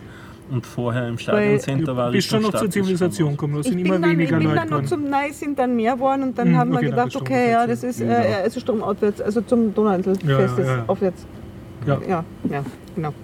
Wenn die Leute immer nackerter werden und weniger, dann, Na, es war dann ja schon so dunkel, Ende. dass ich das hätte ich nicht mehr gesehen. Mhm. So. Ich habe mir dann auch gedacht, wenn dann gar keine Leute mehr sind, dann kehre ich um. aber es wurden dann mehr und dann war es aber so, dass schon so spät war, dass Mhm. einfach aus war schon. Also die Leute sind da irgendwie zur U-Bahn geströmt und Ja, es ja, waren das- Schlangen an der U-Bahn Ja. irgendwie und so. Äh, ja, genau. Äh, so, also war, stand ich vor dem Donauinselfest dann. Es Am war sehr viel Polizei diesmal. Ja, Da muss man auch sehr viel. Auch viel Videoüberwachung habe ich gesehen. Und viel, viel Polizei. Hm. Und die U-Bahn-Stationen waren nicht gut geregelt diesmal. Also okay. äh, ich habe es immer wieder gesehen, dass äh, sinnlose Staus verursacht haben, weil die äh, Leute von den Wiener Linien nicht am Bahnsteig waren und die Leute sozusagen abgefertigt haben, will ich nicht sagen, aber im Prinzip läuft auf das raus. Ja, geleitet. Sondern die sind unten gestanden am Eingang und haben miteinander tauscht, statt dass sie sich um die Fahrgäste gekümmert hätten und die weitergescheucht hätten. Und dadurch ist es dann zu U-Bahn-Staus gekommen, weil einfach die Bahnsteige sich nicht geleert haben. Und dann fährt der Zug natürlich nicht raus und dann kann der nächste nicht reinfahren und dann staut sich das alles so auf. Also da, Schau, das habe ich schon Jahre äh, besser erlebt. ja, das hat Lagen. diesmal nicht besonders. U1 hat nicht funktioniert heuer. Ich weiß nicht, ich hatte mir dann nur überlegt, dass ich irgendwie am Samstag oder Sonntag nochmal hinfahre und dann war es mir irgendwie zu warm und dann war ich zu faul und dann habe ich jetzt vielleicht irgendwas verpasst. Und Montag saß ich dann, gestern saß ich dann mittags in irgendeinem Imbiss und dann war irgendwie so ein, so, ein- so ein Anzeigenblatt und da stand irgendwie Leiche gefunden und irgendwie, also die haben äh, Ich glaube sogar keine zwei heuer. Irgendeine Wahnsinns-Dingens-Schlagzeile draus gemacht, dass das ganz war. Zwei. Eine gefunden und ein- Einer, der angeschwemmt worden ist und eigentlich Ja. nichts damit Und- zu tun und, gehabt hat. Und ein Jugendlicher, der zur Abkühlung reingesprungen ist und nicht schwimmen hat können. Ah. Aha. Das ist halt dann auch nicht sehr vernünftig. Ja, das, ja das, das, das war so. Ich habe den Artikel dann gar nicht gelesen, aber das war so ein bisschen aufgemacht. Bloß ich habe bloß die ersten Zeilen gelesen, so irgendwie, dass das Donauinselfest da irgendwie dran schuld wäre. Und dann haben wir gedacht, na, ja, okay. Reißerisch. Naja, Mir ist positiv aufgefallen, dass es Leute gegeben hat, die haben gepicknickt. Hm. Die haben sich ganz schlau ein bisschen abseits gesetzt, wo du immer noch gut beschallt worden bist, aber halt äh, ein bisschen mehr schon im Grünen warst und nicht mehr im Gedränge. Da haben sie so ihre Picknickdecken ausgebreitet und alles mitgehabt. Da haben wir gedacht, das ist eigentlich schon nett. Das kannst auf einem kommerziellen Rockfest wahrscheinlich nicht so, weil da lassen sie sich ja nicht rein mit mitgebrachten Getränken. So in drei Kilometer Entfernung geht es dann. ja, ja. Nein, nein, also die waren im Geschehen, aber nicht im Gedränge. Das haben wir gedacht, ja, so gehört es eigentlich. Aber hoffentlich bleibt es gratis. Irgendwas habe ich ja. Ja. gelesen, dass sie andenken, so 5 bis 10 Euro zu nehmen. Aha. Wobei es ist Für gewisse Areale zumindest, um dort dann noch größere Headliner zu holen. nur der Oberorganisator oder der ursprüngliche Organisator hat das vorgeschlagen und die Gemeinde Wien hat abgelehnt Sehr bislang. gut. Also Mhm. wir werden sehen, wie sich entwickelt. Ich meine, für Nicht-Wiener, man sollte auch dazu sagen, es ist eins schon der, der größeren Gratis-Freiluftkonzerte, das drei Tage ist. Hast ja sonst auch nicht überall. Ne? Panem et circenses. Genau, und der, der Effekt der echten Wiener wie ich und Gregor ist dann oft, das, na, da sind so viele Leute, gehen wir nicht hin. Ja, deswegen gehe ich meistens aus Trotz, aber dieses Jahr war ich auch zu Warst voll auf der. Couch. Du hast einen super Tweet abgesondert, mein Sofa frisst mich. Ja, was? so war es auch. Sofa frisst dich. Also alle zehn Jahre kann man hingehen. Na, na, Ja, ich kann, ich kann ja okay. nächstes Jahr, nächstes Jahr weiß ich ja, wo es ist, da kann ich ja dann rechtzeitig hinfahren. mir, mir ist aufgefallen, dass gewisse Fressbuden äh, mehrmals Ja, waren. ja. Ist, ist das schon Das länger? wird Oder? immer mehr verkettet sozusagen. ja, diese also Geschichte. da stehen jetzt auch schon so. Dann erkennt man es ja dann Ja, teilweise auf Bremen. den, von den Weihnachtsmärkten wieder. Und Ach so, ja, ja. ja. Das ist halt das ist immer organisierter, diese Geschichten. Was man Die Salzburger Brezen, die gibt es glaube ich Ja, ja, fünfmal ja, ja, oder die so. waren öfter, ja. Was mich imponiert hat, war Rock, Rockfood, kann das sein? Oder Ja, Hard Rock Food oder War so. das mit dem, wo sie Chicken Wings und Ja, ja, so. lauter so, so wie eine McDonald-Kette praktisch mehrmals. Was sind Salzburger Brezen? Habe ich mich auch Salzburger gefragt. Firma, die Brezen verkauft. Ah ja. Aber so weiche, nicht Aber Laugen schon, oder? Na, sie haben auch Laugen, aber Auch Laugen, okay. auch Laugen. ja, ja, aber die, die typischen waren nicht Laugen. Ne? Ja. So Blätterteig und so, ähm, Was ist der weiche Ah, Teil? mit die Schoko waren, und- die Ja, waren, die die waren, und Mhm. die waren, die habe ich doch im Winter auf irgendeinem Weihnachtsmarkt auch schon gesehen. Mhm. Mhm. Genau. Ich habe eine schöne Lebenssache, zwei eigentlich, schöner Themen. Eins ist eine Nachricht, Master of Orion wird neu publiziert. Mhm. Das ist ein, Ich habe es, glaube ich, schon öfters hast du davon berichtet, oder? Von, äh, also nicht von dem jetzt, aber früher äh, gab es da schon, das ist ein, schon älter, ein, ein Spiel, das es schon länger gibt. das Spiel, das Master of Orion ist von Simtex, das, das gibt es schon urlang. War, Mhm. eins, gleich nach Civilis das war so Civilization im Weltall. Ist Ja. Klassiker und der Einserteil wird jetzt noch von Fans sehr gerne gespielt in der Genau. DOS-Box. Und äh, ja, jetzt, äh, ich glaube über Kickstarter oder so haben sie jetzt im Prinzip dasselbe Spiel, nur mit besserer Grafik. Wird jetzt. Äh, Und hast du gebackt? Nein, äh, ich habe es über Steam gesehen. Ich habe nur gesagt, ich interessiere mich dafür. Es kommt anscheinend auch unter, unter Linux raus. Mhm. Und du zahlst halt ein, einfach dafür, dass du dein Lieblingsspiel von damals jetzt auf einem modernen ähm, PC spielen kannst. Aber ja, ich habe habe auch nicht ganz rausgekriegt, ob es irgendwas, eine neue Spielidee reintun oder irgendwas erweitern, aber anscheinend auch nicht. Es war dann nur ein großes Video, dass irgendwelche Synchronsprecher, also nicht Synchronsprecher, äh, berühmte so Science-Fiction-Serien-Schauspieler die Sprechrollen machen lassen von den 3D-Figuren, von den Zwischensequenzen, was eigentlich Okay. der unnötigste Teil ist von allem. Aber das, ja. Und sonst, ähm, ich habe ein hübsches Online-Roguelike entdeckt, das heißt Force of Nature, wird verlinkt in den Shownotes und du bist ein Baum und schützt den Wald und rennst im Wald herum als Baum und machst irgendwie böse Eindringlinge fertig und hat so eine sehr abstrakte Grafik und lässt sich im Browser Mit spielen. Öko-Hintergrund sozusagen. Ja, mehr so Druid, äh, Druiden-Magie, Okay, äh, so so. Dings. Aber es ist so extrem simple Grafik, aber nette, nette Idee. Mhm. hast du da noch Eiran drin? Ja, Es gibt noch Eiran. Kann ich ausgeben. Danke. Die Drogen. Ich könnte sonst noch mehr, aber du bist jetzt alle schon recht bedient, oder? Jetzt mit Eiran wieder topfit. Ja. Topfit. Wenn du noch mehr kannst, Horst. Eine TV-Serie, Marseille, habe ich von der schon erzählt? Marseille? Nein, ich denke nicht. Okay. Also ich habe Serien geklotzt. Mhm. Und zwar, wie heißt das, Binge-Watching, also gleich eine ganze am Stück in zwei Tagen oder so. Und die heißt Marseille und das ist die europäische Antwort auf diese Oval Office, House of Cards. Okay, Ja, also so auch mit Sex und Intrigen und Gewalt. Und aber in der französischen Politik angesiedelt. ja, und das weiß man ja, französische Politik ist schmutzig und, und das Ganze Okay. spielt aber in Marseille, dort ist immer sonnig und das ist dann halt so eine sonnige Stadt, wo man sich immer denkt, boah, schöne Villen, boah, da müsste schön sein wohnen, aber dann sind die halt alle ganz böse. Und die Hauptrolle spielt Gérard Depardieu. Auf Russisch. Nein, auf äh, Französisch. Und genau, ich habe es gesehen, Französisch mit äh, englischen Untertiteln. Und das kann ich insofern sehr empfehlen, weil also die, äh, die TV-Serie, man kann es auf Wikipedia nachlesen, hat urschlechte Kritiken in Frankreich gekriegt. Weil sie so bla bla äh, für den englischen Markt produziert und nicht französisch genug oder so. Und vor allem nicht, äh, nicht intelligente Dialoge. Es gibt ja dieses Bonmot über französische Filme, dass alle im, im beim Abendessen herumstehen und tratschen die ganze Zeit und nichts passiert. Und das ist halt das Gegenteil davon, da passiert dauernd was und sie tratschen nicht genug. Aber das Coole ist, wenn man sich anschaut, äh, im Original mit Untertiteln lernt man sehr gut Französisch schimpfen und fluchen, weil sie nicht sehr viel Dialoge haben, die man auch so ganz gut kapiert, warum wer jetzt gerade auf wen böse ist und so und wem bedroht oder belügt. Und dann sind halt immer diese Einwort gezielten Beleidigungen. Also Ja, okay. Also zum Französisch. Zum Französisch lernen, richtig super. lernen, ja, ist ist super. Okay. Also du bietest jetzt auch einen Kurs an. Ich? Ja. Nein. Französisch schimpfen haben wir gedacht. Nein, nein, nein, nein, nein. Ich- Sommerkurs ich kennen? Nein, geh bitte. Ich bin traumatisiert. Ich hatte acht Jahre Französisch in der Schule. So. Und es ist absolut nichts hängen geblieben. Echt? Ja, das ist sehr an mir vorbeigegangen damals. Ich hatte so einen total super Französischlehrer und Ja. das liegt einfach, glaube ich, am Liegt Lehrer. am Lehrer, ja. ja. Ah, und ich habe, nachdem ich ja äh, Vierteljahr erst Französischunterricht hatte oder ein halbes Jahr, Mhm. äh, haben, haben wir einen Schüleraustausch gemacht. Mhm. Und Das durch, durchs Reden, sicher, ja. Mhm. durchs Reden müssen lernst du es halt echt gut.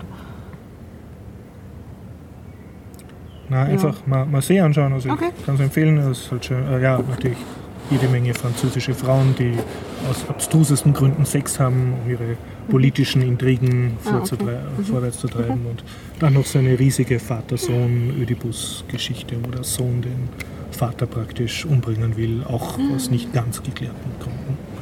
So, ja. Marseille. Okay. Ein großes Politbuch habe ich, das mache ich nächstes Mal. Ich habe es eh noch nicht ganz ausgelesen über Postkapitalismus. Ach, ja, genau. Und sonst äh, wir haben noch ca. 15 Minuten Interview mit dem Entwickler aus dem Burgenland. Das du dran schnipseln wirst. Werde ich dran schnippeln. Wirst du dran schnipseln. Wirst du dran stehen? Werde ich dran schnippeln. Okay. Schnapp. Ja, ich darf wieder. Ich habe Post von der Staatsanwaltschaft gekriegt. Anna versus Freistaat Bayern. Oh mein Gott. Ja, ich kann jetzt wieder guten Gewissens überall hin. Echt? Äh, okay. Ja, weil, ähm, weil, weil, Moment, ich, ich, ich heißt denn die Formulierung gleich wieder, weil das Verfahren eingestellt wurde mangels Beweisen, weil, weil, ich, naja, äh, wenn ich jemanden nicht verfolge, dann kon, dann Sie haben es da nicht beweisen können, weil es dich nicht erwischen hast lassen. Ach so. Ach so. Ach so. Ah, ja, ja, ja, Entschuldigung, ich, ich Ach so, also du hast das- jetzt keine Satisfaktion gekriegt oder, oder Geld zurück oder Bescheinigung, dass du eh brav Ja. bist. Ja, das ist ja das, das ist das im Grunde. Das ist jetzt. Na, Mangel an Beweisen klingt nicht sehr aufregend. Also Verfahrenseinstellung, ich- das nur, dass ihm ums Geld ausgegangen ist. Oder keine Lust gehabt hat. Nee, nee, weil ich habe nämlich extra auch nochmal nachgefragt. Das Ach so, ist das schon das gut? ist jetzt einfach gut und das Mhm. ist jetzt bei. Also die haben ja. Die, der, der hat ja gesagt, da, da. Beweise, Ja. der hat Mhm. und, und dann haben halt die gesagt, na, Entschuldigung, Mhm. das ist kein Beweis. Mhm. So. Ach so, okay. so. also es wurde ein an Verfahren gegen dich angestrengt und dieses Verfahren ist jetzt eingestellt worden. Ja, Ja, genau. Mhm. genau, das Okay. wurde. Ach so, ah, so, ach ja, ach, das hätte ich vielleicht noch dazu. hätte ich vielleicht noch dazu. Ja, der ist ja, der, der Typ, der ist ja dreist genug, dass er irgendwie Verfahren gegen mich angestrengt Mhm. hatte und die hat die Staatsanwältin hat halt gesagt, äh, nee, Mhm. jetzt nicht. Weil, Jetzt darfst du Äh. ungehindert durch ganz Deutschland reisen und darfst dich überall bewegen.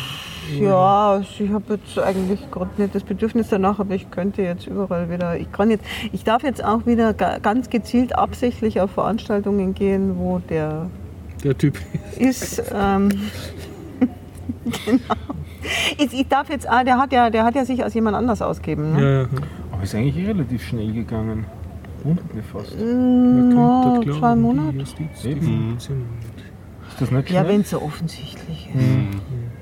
Was ich jetzt gern noch gemacht hätte, weil der hat ja ganz, also der, der, der eine, der nicht der eine war, also das ist ja, ne? Also der, der, dessen Name, in dessen Namen die Anzeige erstattet wurde, der weiß bis heute noch nichts davon. Ich erreiche den nicht und der andere erzählt dann logischerweise nicht. Ne?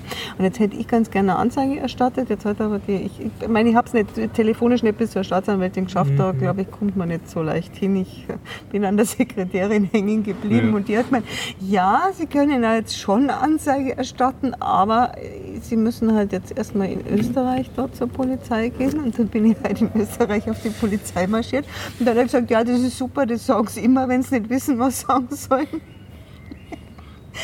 Der hat dann gemeint, das ist ein bisschen eine blöde Sache jetzt, weil eigentlich ist das ja eine Geschichte, die ich in Deutschland anzeigen müsste.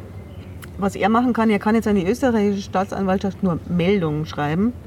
Und wenn die dann sagen, das ist ermittelnswert, dann können die quasi der deutschen Staatsanwaltschaft sagen, die jetzt bitte ermittelt jetzt. Äh, was sie wahrscheinlich nicht tun, weil das irgendwie zu anstrengend ist. Selber können sie nicht ermitteln, weil Österreich in Deutschland geht nicht.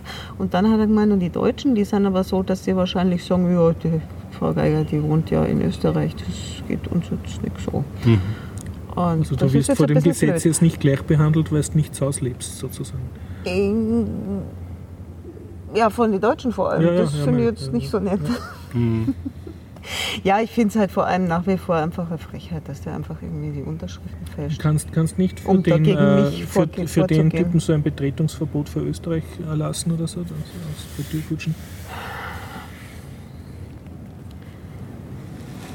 ich weiß nicht, ob ich Retourkutschen will. Ich möchte halt eigentlich, dass der andere einfach erfährt, dass da Ja. jemand rumrennt und sagt, er ist er. Das heißt, du jetzt über einen Podcast gemacht, Ja, das, das noch Podcast weiß ich halt nicht. Das müssen halt die Podcaster jetzt irgendwie weiter erzählen. Weil das, also das finde ich halt nach wie vor, das ist jetzt einfach so erledigt und ich finde das immer nur. äh, Ich Creepy. finde, der muss es wissen. Ja. Naja. Hm. Aber äh, wie gesagt, ich habe es jetzt offiziell mit Siegel und das ist kein Stalking. Sehr gut. Ja, kann ich mir Hast du wieder eine weiße Weste? Ja, stimmt, sie hat wirklich eine weiße Weste. an. Achso, ja, ich habe. Ja, natürlich. Lückenlos ist die nicht, ne? Nein, es ist, es ist lückenhaft, ja. Es ist eine gehäkelte Netzmusterjacke, um das jetzt mal so, die, die na, lück- lückenlos ist sie wirklich nicht. Ja, Beschließen wir es. ich würde sagen. Viel Spaß noch beim Interview im Anschluss und wenn Sie dabei sein wollen, wir treffen uns wieder nächsten Dienstag 19.30 Uhr, höchstwahrscheinlich im alten AKH. Auf der Biertaucher AD-Seite wird's und im Twitter-Feed wird es angekündigt. Alles klar. Bis dann. Tschüss. Ciao. Ciao. So, speaking with Franz Knipp from company Knipp Knipp, GmbH. Knipp GmbH. Hallo Franz. Hi. Hi. Uh, Franz, uh, you are from Austria and you make uh, summer coding courses for young children. Can you talk about that? Yes, that's true. This year is the third year where I offer such courses. I initially started with a JavaScript, HTML, CSS course for children from 10 to 14 years and continued then with a three days workshop where we slept and, and did everything on one weekend and uh, this evolved. Last year i uh, did the course on several stations in all austria and this year i reduced the stations to just one uh, at my home but i offer four courses and especially a course for the advanced because uh, the children come again and they want to see more and other stuff than So you get this. ex- veteran students. Yes, that's true. I can say I have senior students in the class How, how old are the children? from from 9 to 14 years old. Okay. Why you decided to teach them uh, JavaScript and HTML? Finally, I decided to offer such courses because I saw I'm also working as lecturer at the uh, University of Applied Sciences in Burgenland, and I s- Eisenstadt. in Eisenstadt, yes, and I saw that uh, the coding skills are not so good, and I thought, okay, there must be done So something. you speak here the coding skills of uh, 15 or 18 year old uh, yes, uh, yes, junior yes, students. yes. And I saw, and I, and, and I had the idea, okay, there must be some change, and uh, they should learn, they should get the possibility to get into coding, because I saw that this is not part of the uh, traditional school education Okay. and then the decision to do this in JavaScript was uh, for one reason that I I personally like to write my code in JavaScript, and I think it's one uh, it's in in this uh, in the today's world where web applications are that important. It's uh, it's it's one part of of how to do a web application, and so I also teach the HTML and CSS, and it has another benefit. Uh, you can uh, run my courses uh, just with your browser. The kids don't have to install any special software on the computer. They just need a Firefox or Google Chromium or a Microsoft Edge browser, and that's all. And So you just need browser and internet connection. No, Yes, no I- local installation necessary. Yes, uh, internet connection is necessary because the whole service, uh, the the learn, I, I call it the, the learning platform, uh, is uh, is located in the internet and runs on the server. And so you just need internet connection and the browser, and then you can start the code. Can you give the web address where, where for, Yeah. of your current platform so Okay. you can see the projects that you Yeah. already coded? Yeah, the, the learning platform is located on learn.dreamycode.com. Dreamycode is uh, dream, I, and code. So This And this on- is the, the very platform you also use for your courses. Yes, this one is the is the platform for the courses, and the children in, in my courses the children have the possibility to create their own project. So uh, I teach them some basics, and then they decide on their own what they want to do. And uh, naturally, lots of games have been implemented by the So they're all kids. JavaScript games. Yes, that's all JavaScript browser games. And last year I, I said, I, I made the joke that I, I'm the person or the company who did the most JavaScript or the most browser games here in Austria because uh, in, six, in six courses uh, it must be about 30 games that we de- developed. And, they are, and, and the kids, they.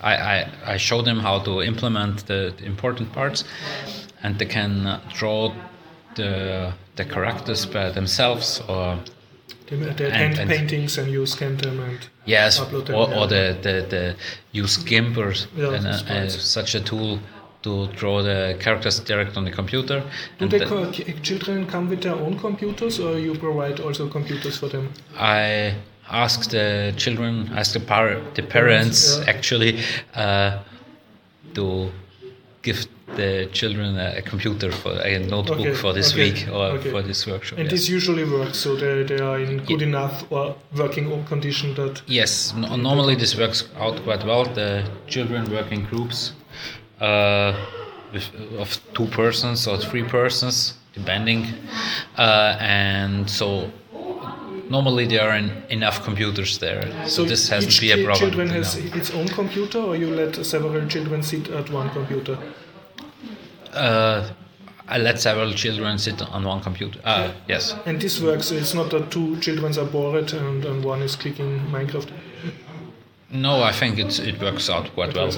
Can you speak a bit about the technical procedure, how you initiate teaching? A typical course of you is um, several days. Did I Yeah, uh, understood that correctly? Uh, this year uh, I changed a little bit the, the course structure, but last year it was typically about one day, one and a half day, where I teach the kids the basics.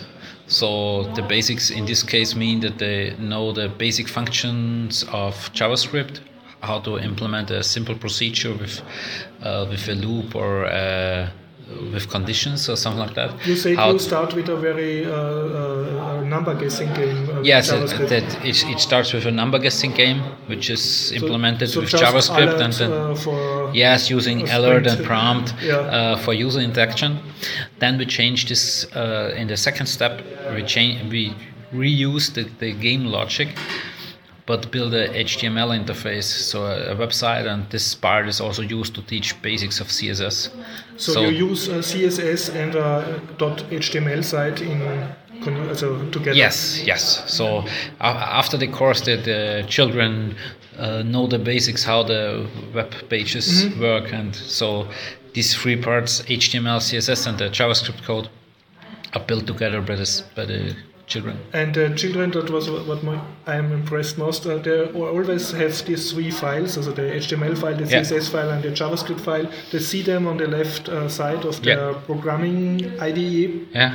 and can click on it and and um, you think the children ha- had problems understanding uh, which file is responsible for what so that the logic and the layout and uh, is in different files I, uh, to to make this step to see the how this works together is I, I saw in the courses is a huge step for the for the kids. Yeah. Uh, but at the moment when they saw okay this one is a HTML class and then have to use the dot notation as a dot class name. yeah Uh, at one point they see this and then it's so I think that the them. nice thing is in order to uh, to teach uh, game programming you you include a complete teaching of HTML and CSS That's true, yeah. Yeah. That's that's true.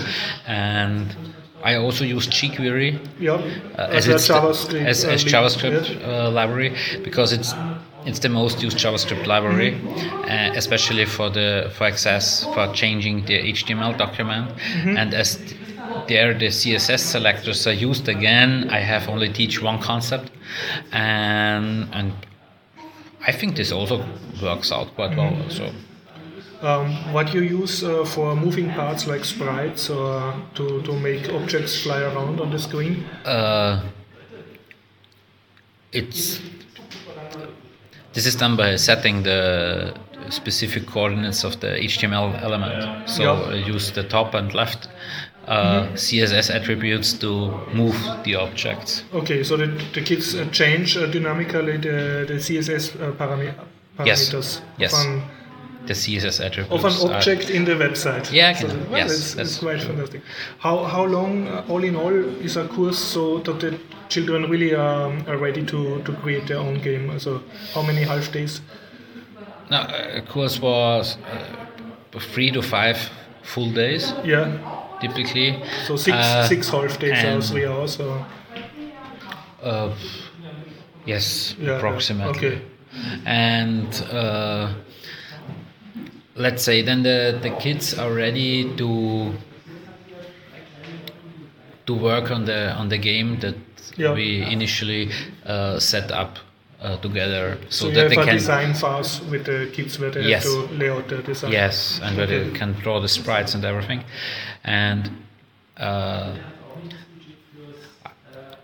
I think that the kids don't understand the complete complexity of the code that, that yeah. we have produced together, but they are able to, To use it. to use it and Yeah. to extend the game. So How many adult instructors you have by per course? uh, it, there are up to 12 kids, and often there is a second one. Uh, So you have a helper. Yeah. And do the But kids help everything. each other? Also, do they change teams or Uh, run around? I I haven't seen that so Okay, often. yeah. They are concentrated on their own project. Okay, okay. And but I'm quite curious how it works out because this year I have also an advanced programming course where all the participants have visited uh, the last year's course before. So- so now. they are. Uh, I think there are some who are really experts. So we, we may uh, can see uh, more more um, professional games this year, maybe. Maybe I, I, Yeah. don't, I don't know. It's uh, uh, it's the kids who decide what to do, Yeah, yeah. and so I will see what they what they hack out this year. Basically, on your platform, the Dream Yeah. Code, um, there is a fork button. So it's a bit like uh, GitHub. I can fork uh, a project Yes. of a student and make it my own Yes, project. yes. Is that correct? You can continue an existing project, like you also see on the Scratch platform. Yeah. there's the remix function, so you can take an existing project and can say, okay, I want to continue working on it. So And it will copy me all the files necessary. yes, so then the you have the com- complete. Okay. You have then the complete uh, project, uh, and you can edit it and uh, republish it and so on. Can you uh, say about the technical uh, framework behind this uh, Yeah. coding platform? What, uh, as I, if I understood you correctly, you said uh, these were all existing open source uh, tools that you mixed together and improved a bit. Yeah. Can you say what what was the It's- basic uh, tools? It's it's uh, based on the Meteor platform, which is uh, based itself on Node and uh, MongoDB, and in this platform I used the I think Shared.js uh, library. So uh, the code editor works in a way that several people can work on the same code section at the same time and to see the changes of the others. Uh, yes, and it, it's So it's a bit it's like built off. Google, uh, Google Docs as a collaborative Yeah, can real-time coding. Yeah, it's it's something like that. Yeah. Actually, one course last year there was a uh, problem with the display, so that when I wanted to show the kids uh, what I wanted to show them what I uh, implemented by myself, I opened uh, a browser for the screen where you saw my changes real time while I was working on my notebook in, an, on an, in another uh, in another browser to do the changes on these files. And um, this, um, you have the code editor window in Yeah. the middle of the IDE, and on the right you see the output, the, the playable yes, game. it's it's the, it has three columns. The left one is like the like the file browser, and where I also see the already saved versions and the published version and so on. In the middle, you have the code uh, editor, where you can have with syntax highlighting and so on. This is also an online code editor because Yes, it's, uh, everything is on the everything is online. Yeah. Yes, and on the third side, you see the the, the output of your of what you do.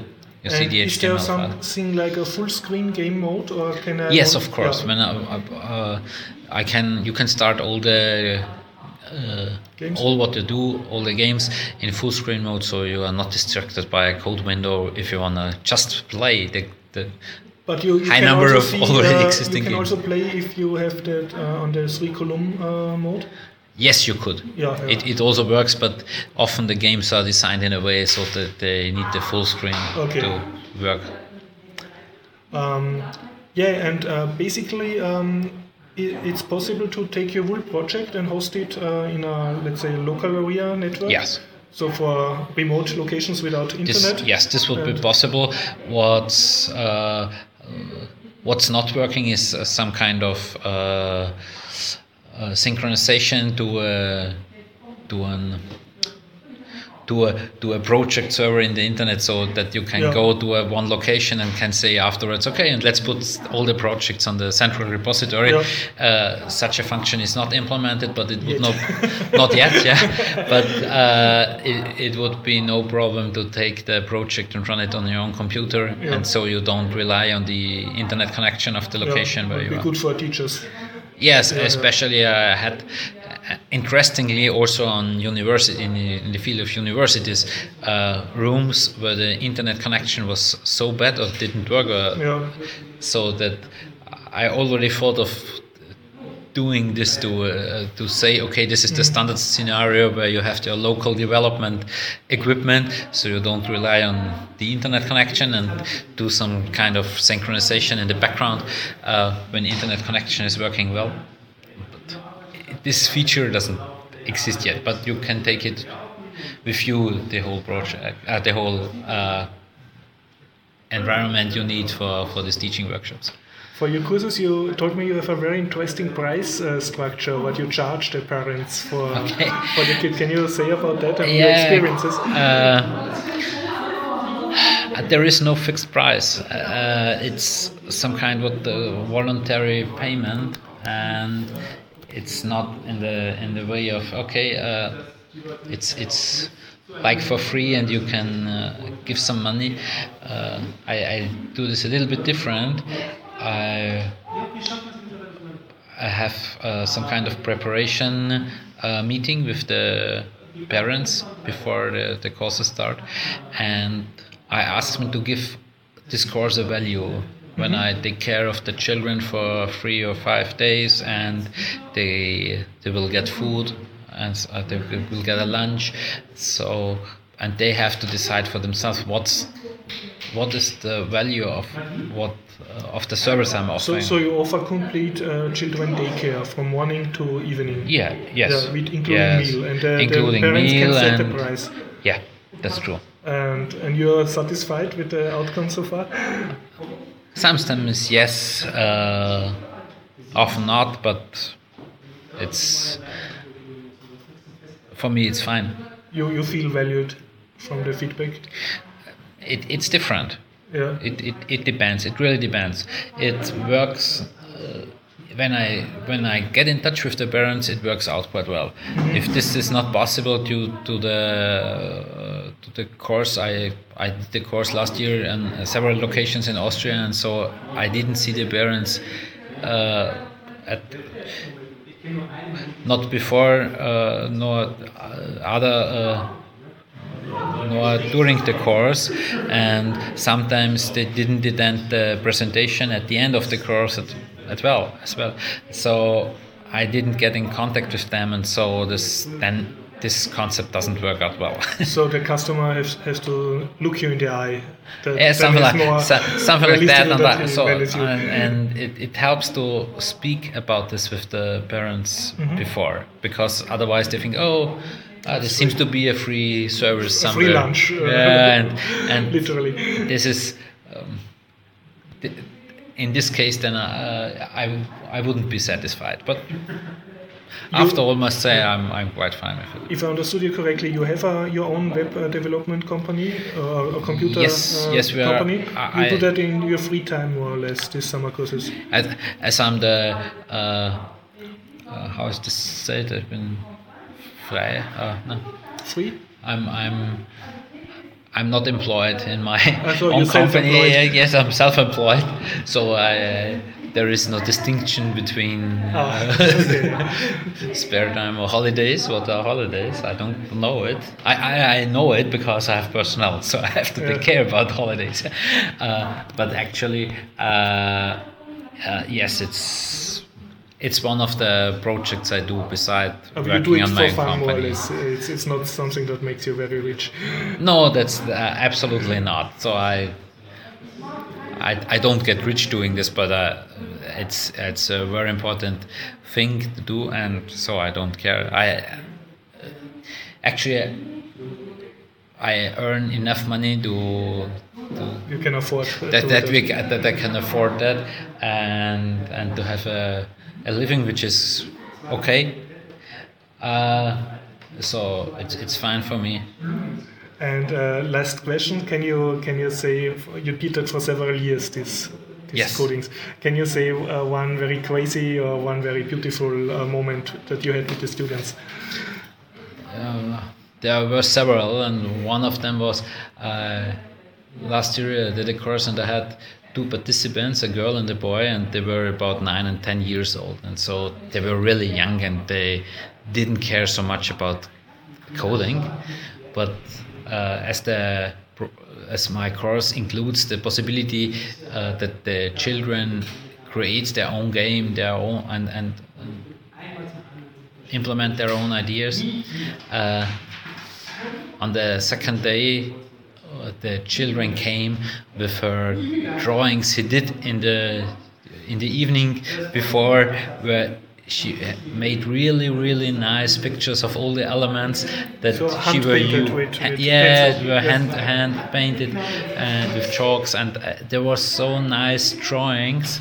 And so this was this was really nice. And I really liked it because it uh, even she said she doesn't care about the code but she made this really wonderful drawings this was really nice Okay, you have some crazy moment or some moment that you could absolutely not foresee. And another thing was last year in uh, another town, uh, we did this. Uh, this was a weekend course, and actually it was the weekend when the TEDx took place there. So it was TEDx? TEDx in Klagenfurt last year. Yeah, yeah. And at the TEDx itself was a young speaker. Uh, can't remember Eng- English, British or uh, Irish guy, a young boy who had already built up his own software company for maybe 14 years or something like that, and he did a speech there, and the whole group was invited to go there. And So all your students. yeah, we, we cool, yeah? went there and we could attend the the TEDx, and yeah, this was also very nice and really uh, joyful moment for me. Cool. If uh, someone want to uh, clone your projects or help you improve it, uh, the Yeah. whole uh, uh, IDA, Yeah. what's the best method to reach you Uh, or to contact you? at, at the moment, it's it's not yet it's it's not yet uh, put on GitHub. Uh, so the best way would be to contact me by email, and I'll spell it. It is Franz Foxtrot Romeo Alpha November Zulu at KNIP, which is the company name, Quebec November India Papa Papa dot com. So franz at knip.com is my email address, and if you write me an email, then I can then this will be the trigger to put it on GitHub actually. Well, thanks, Franz, and thanks for the interview.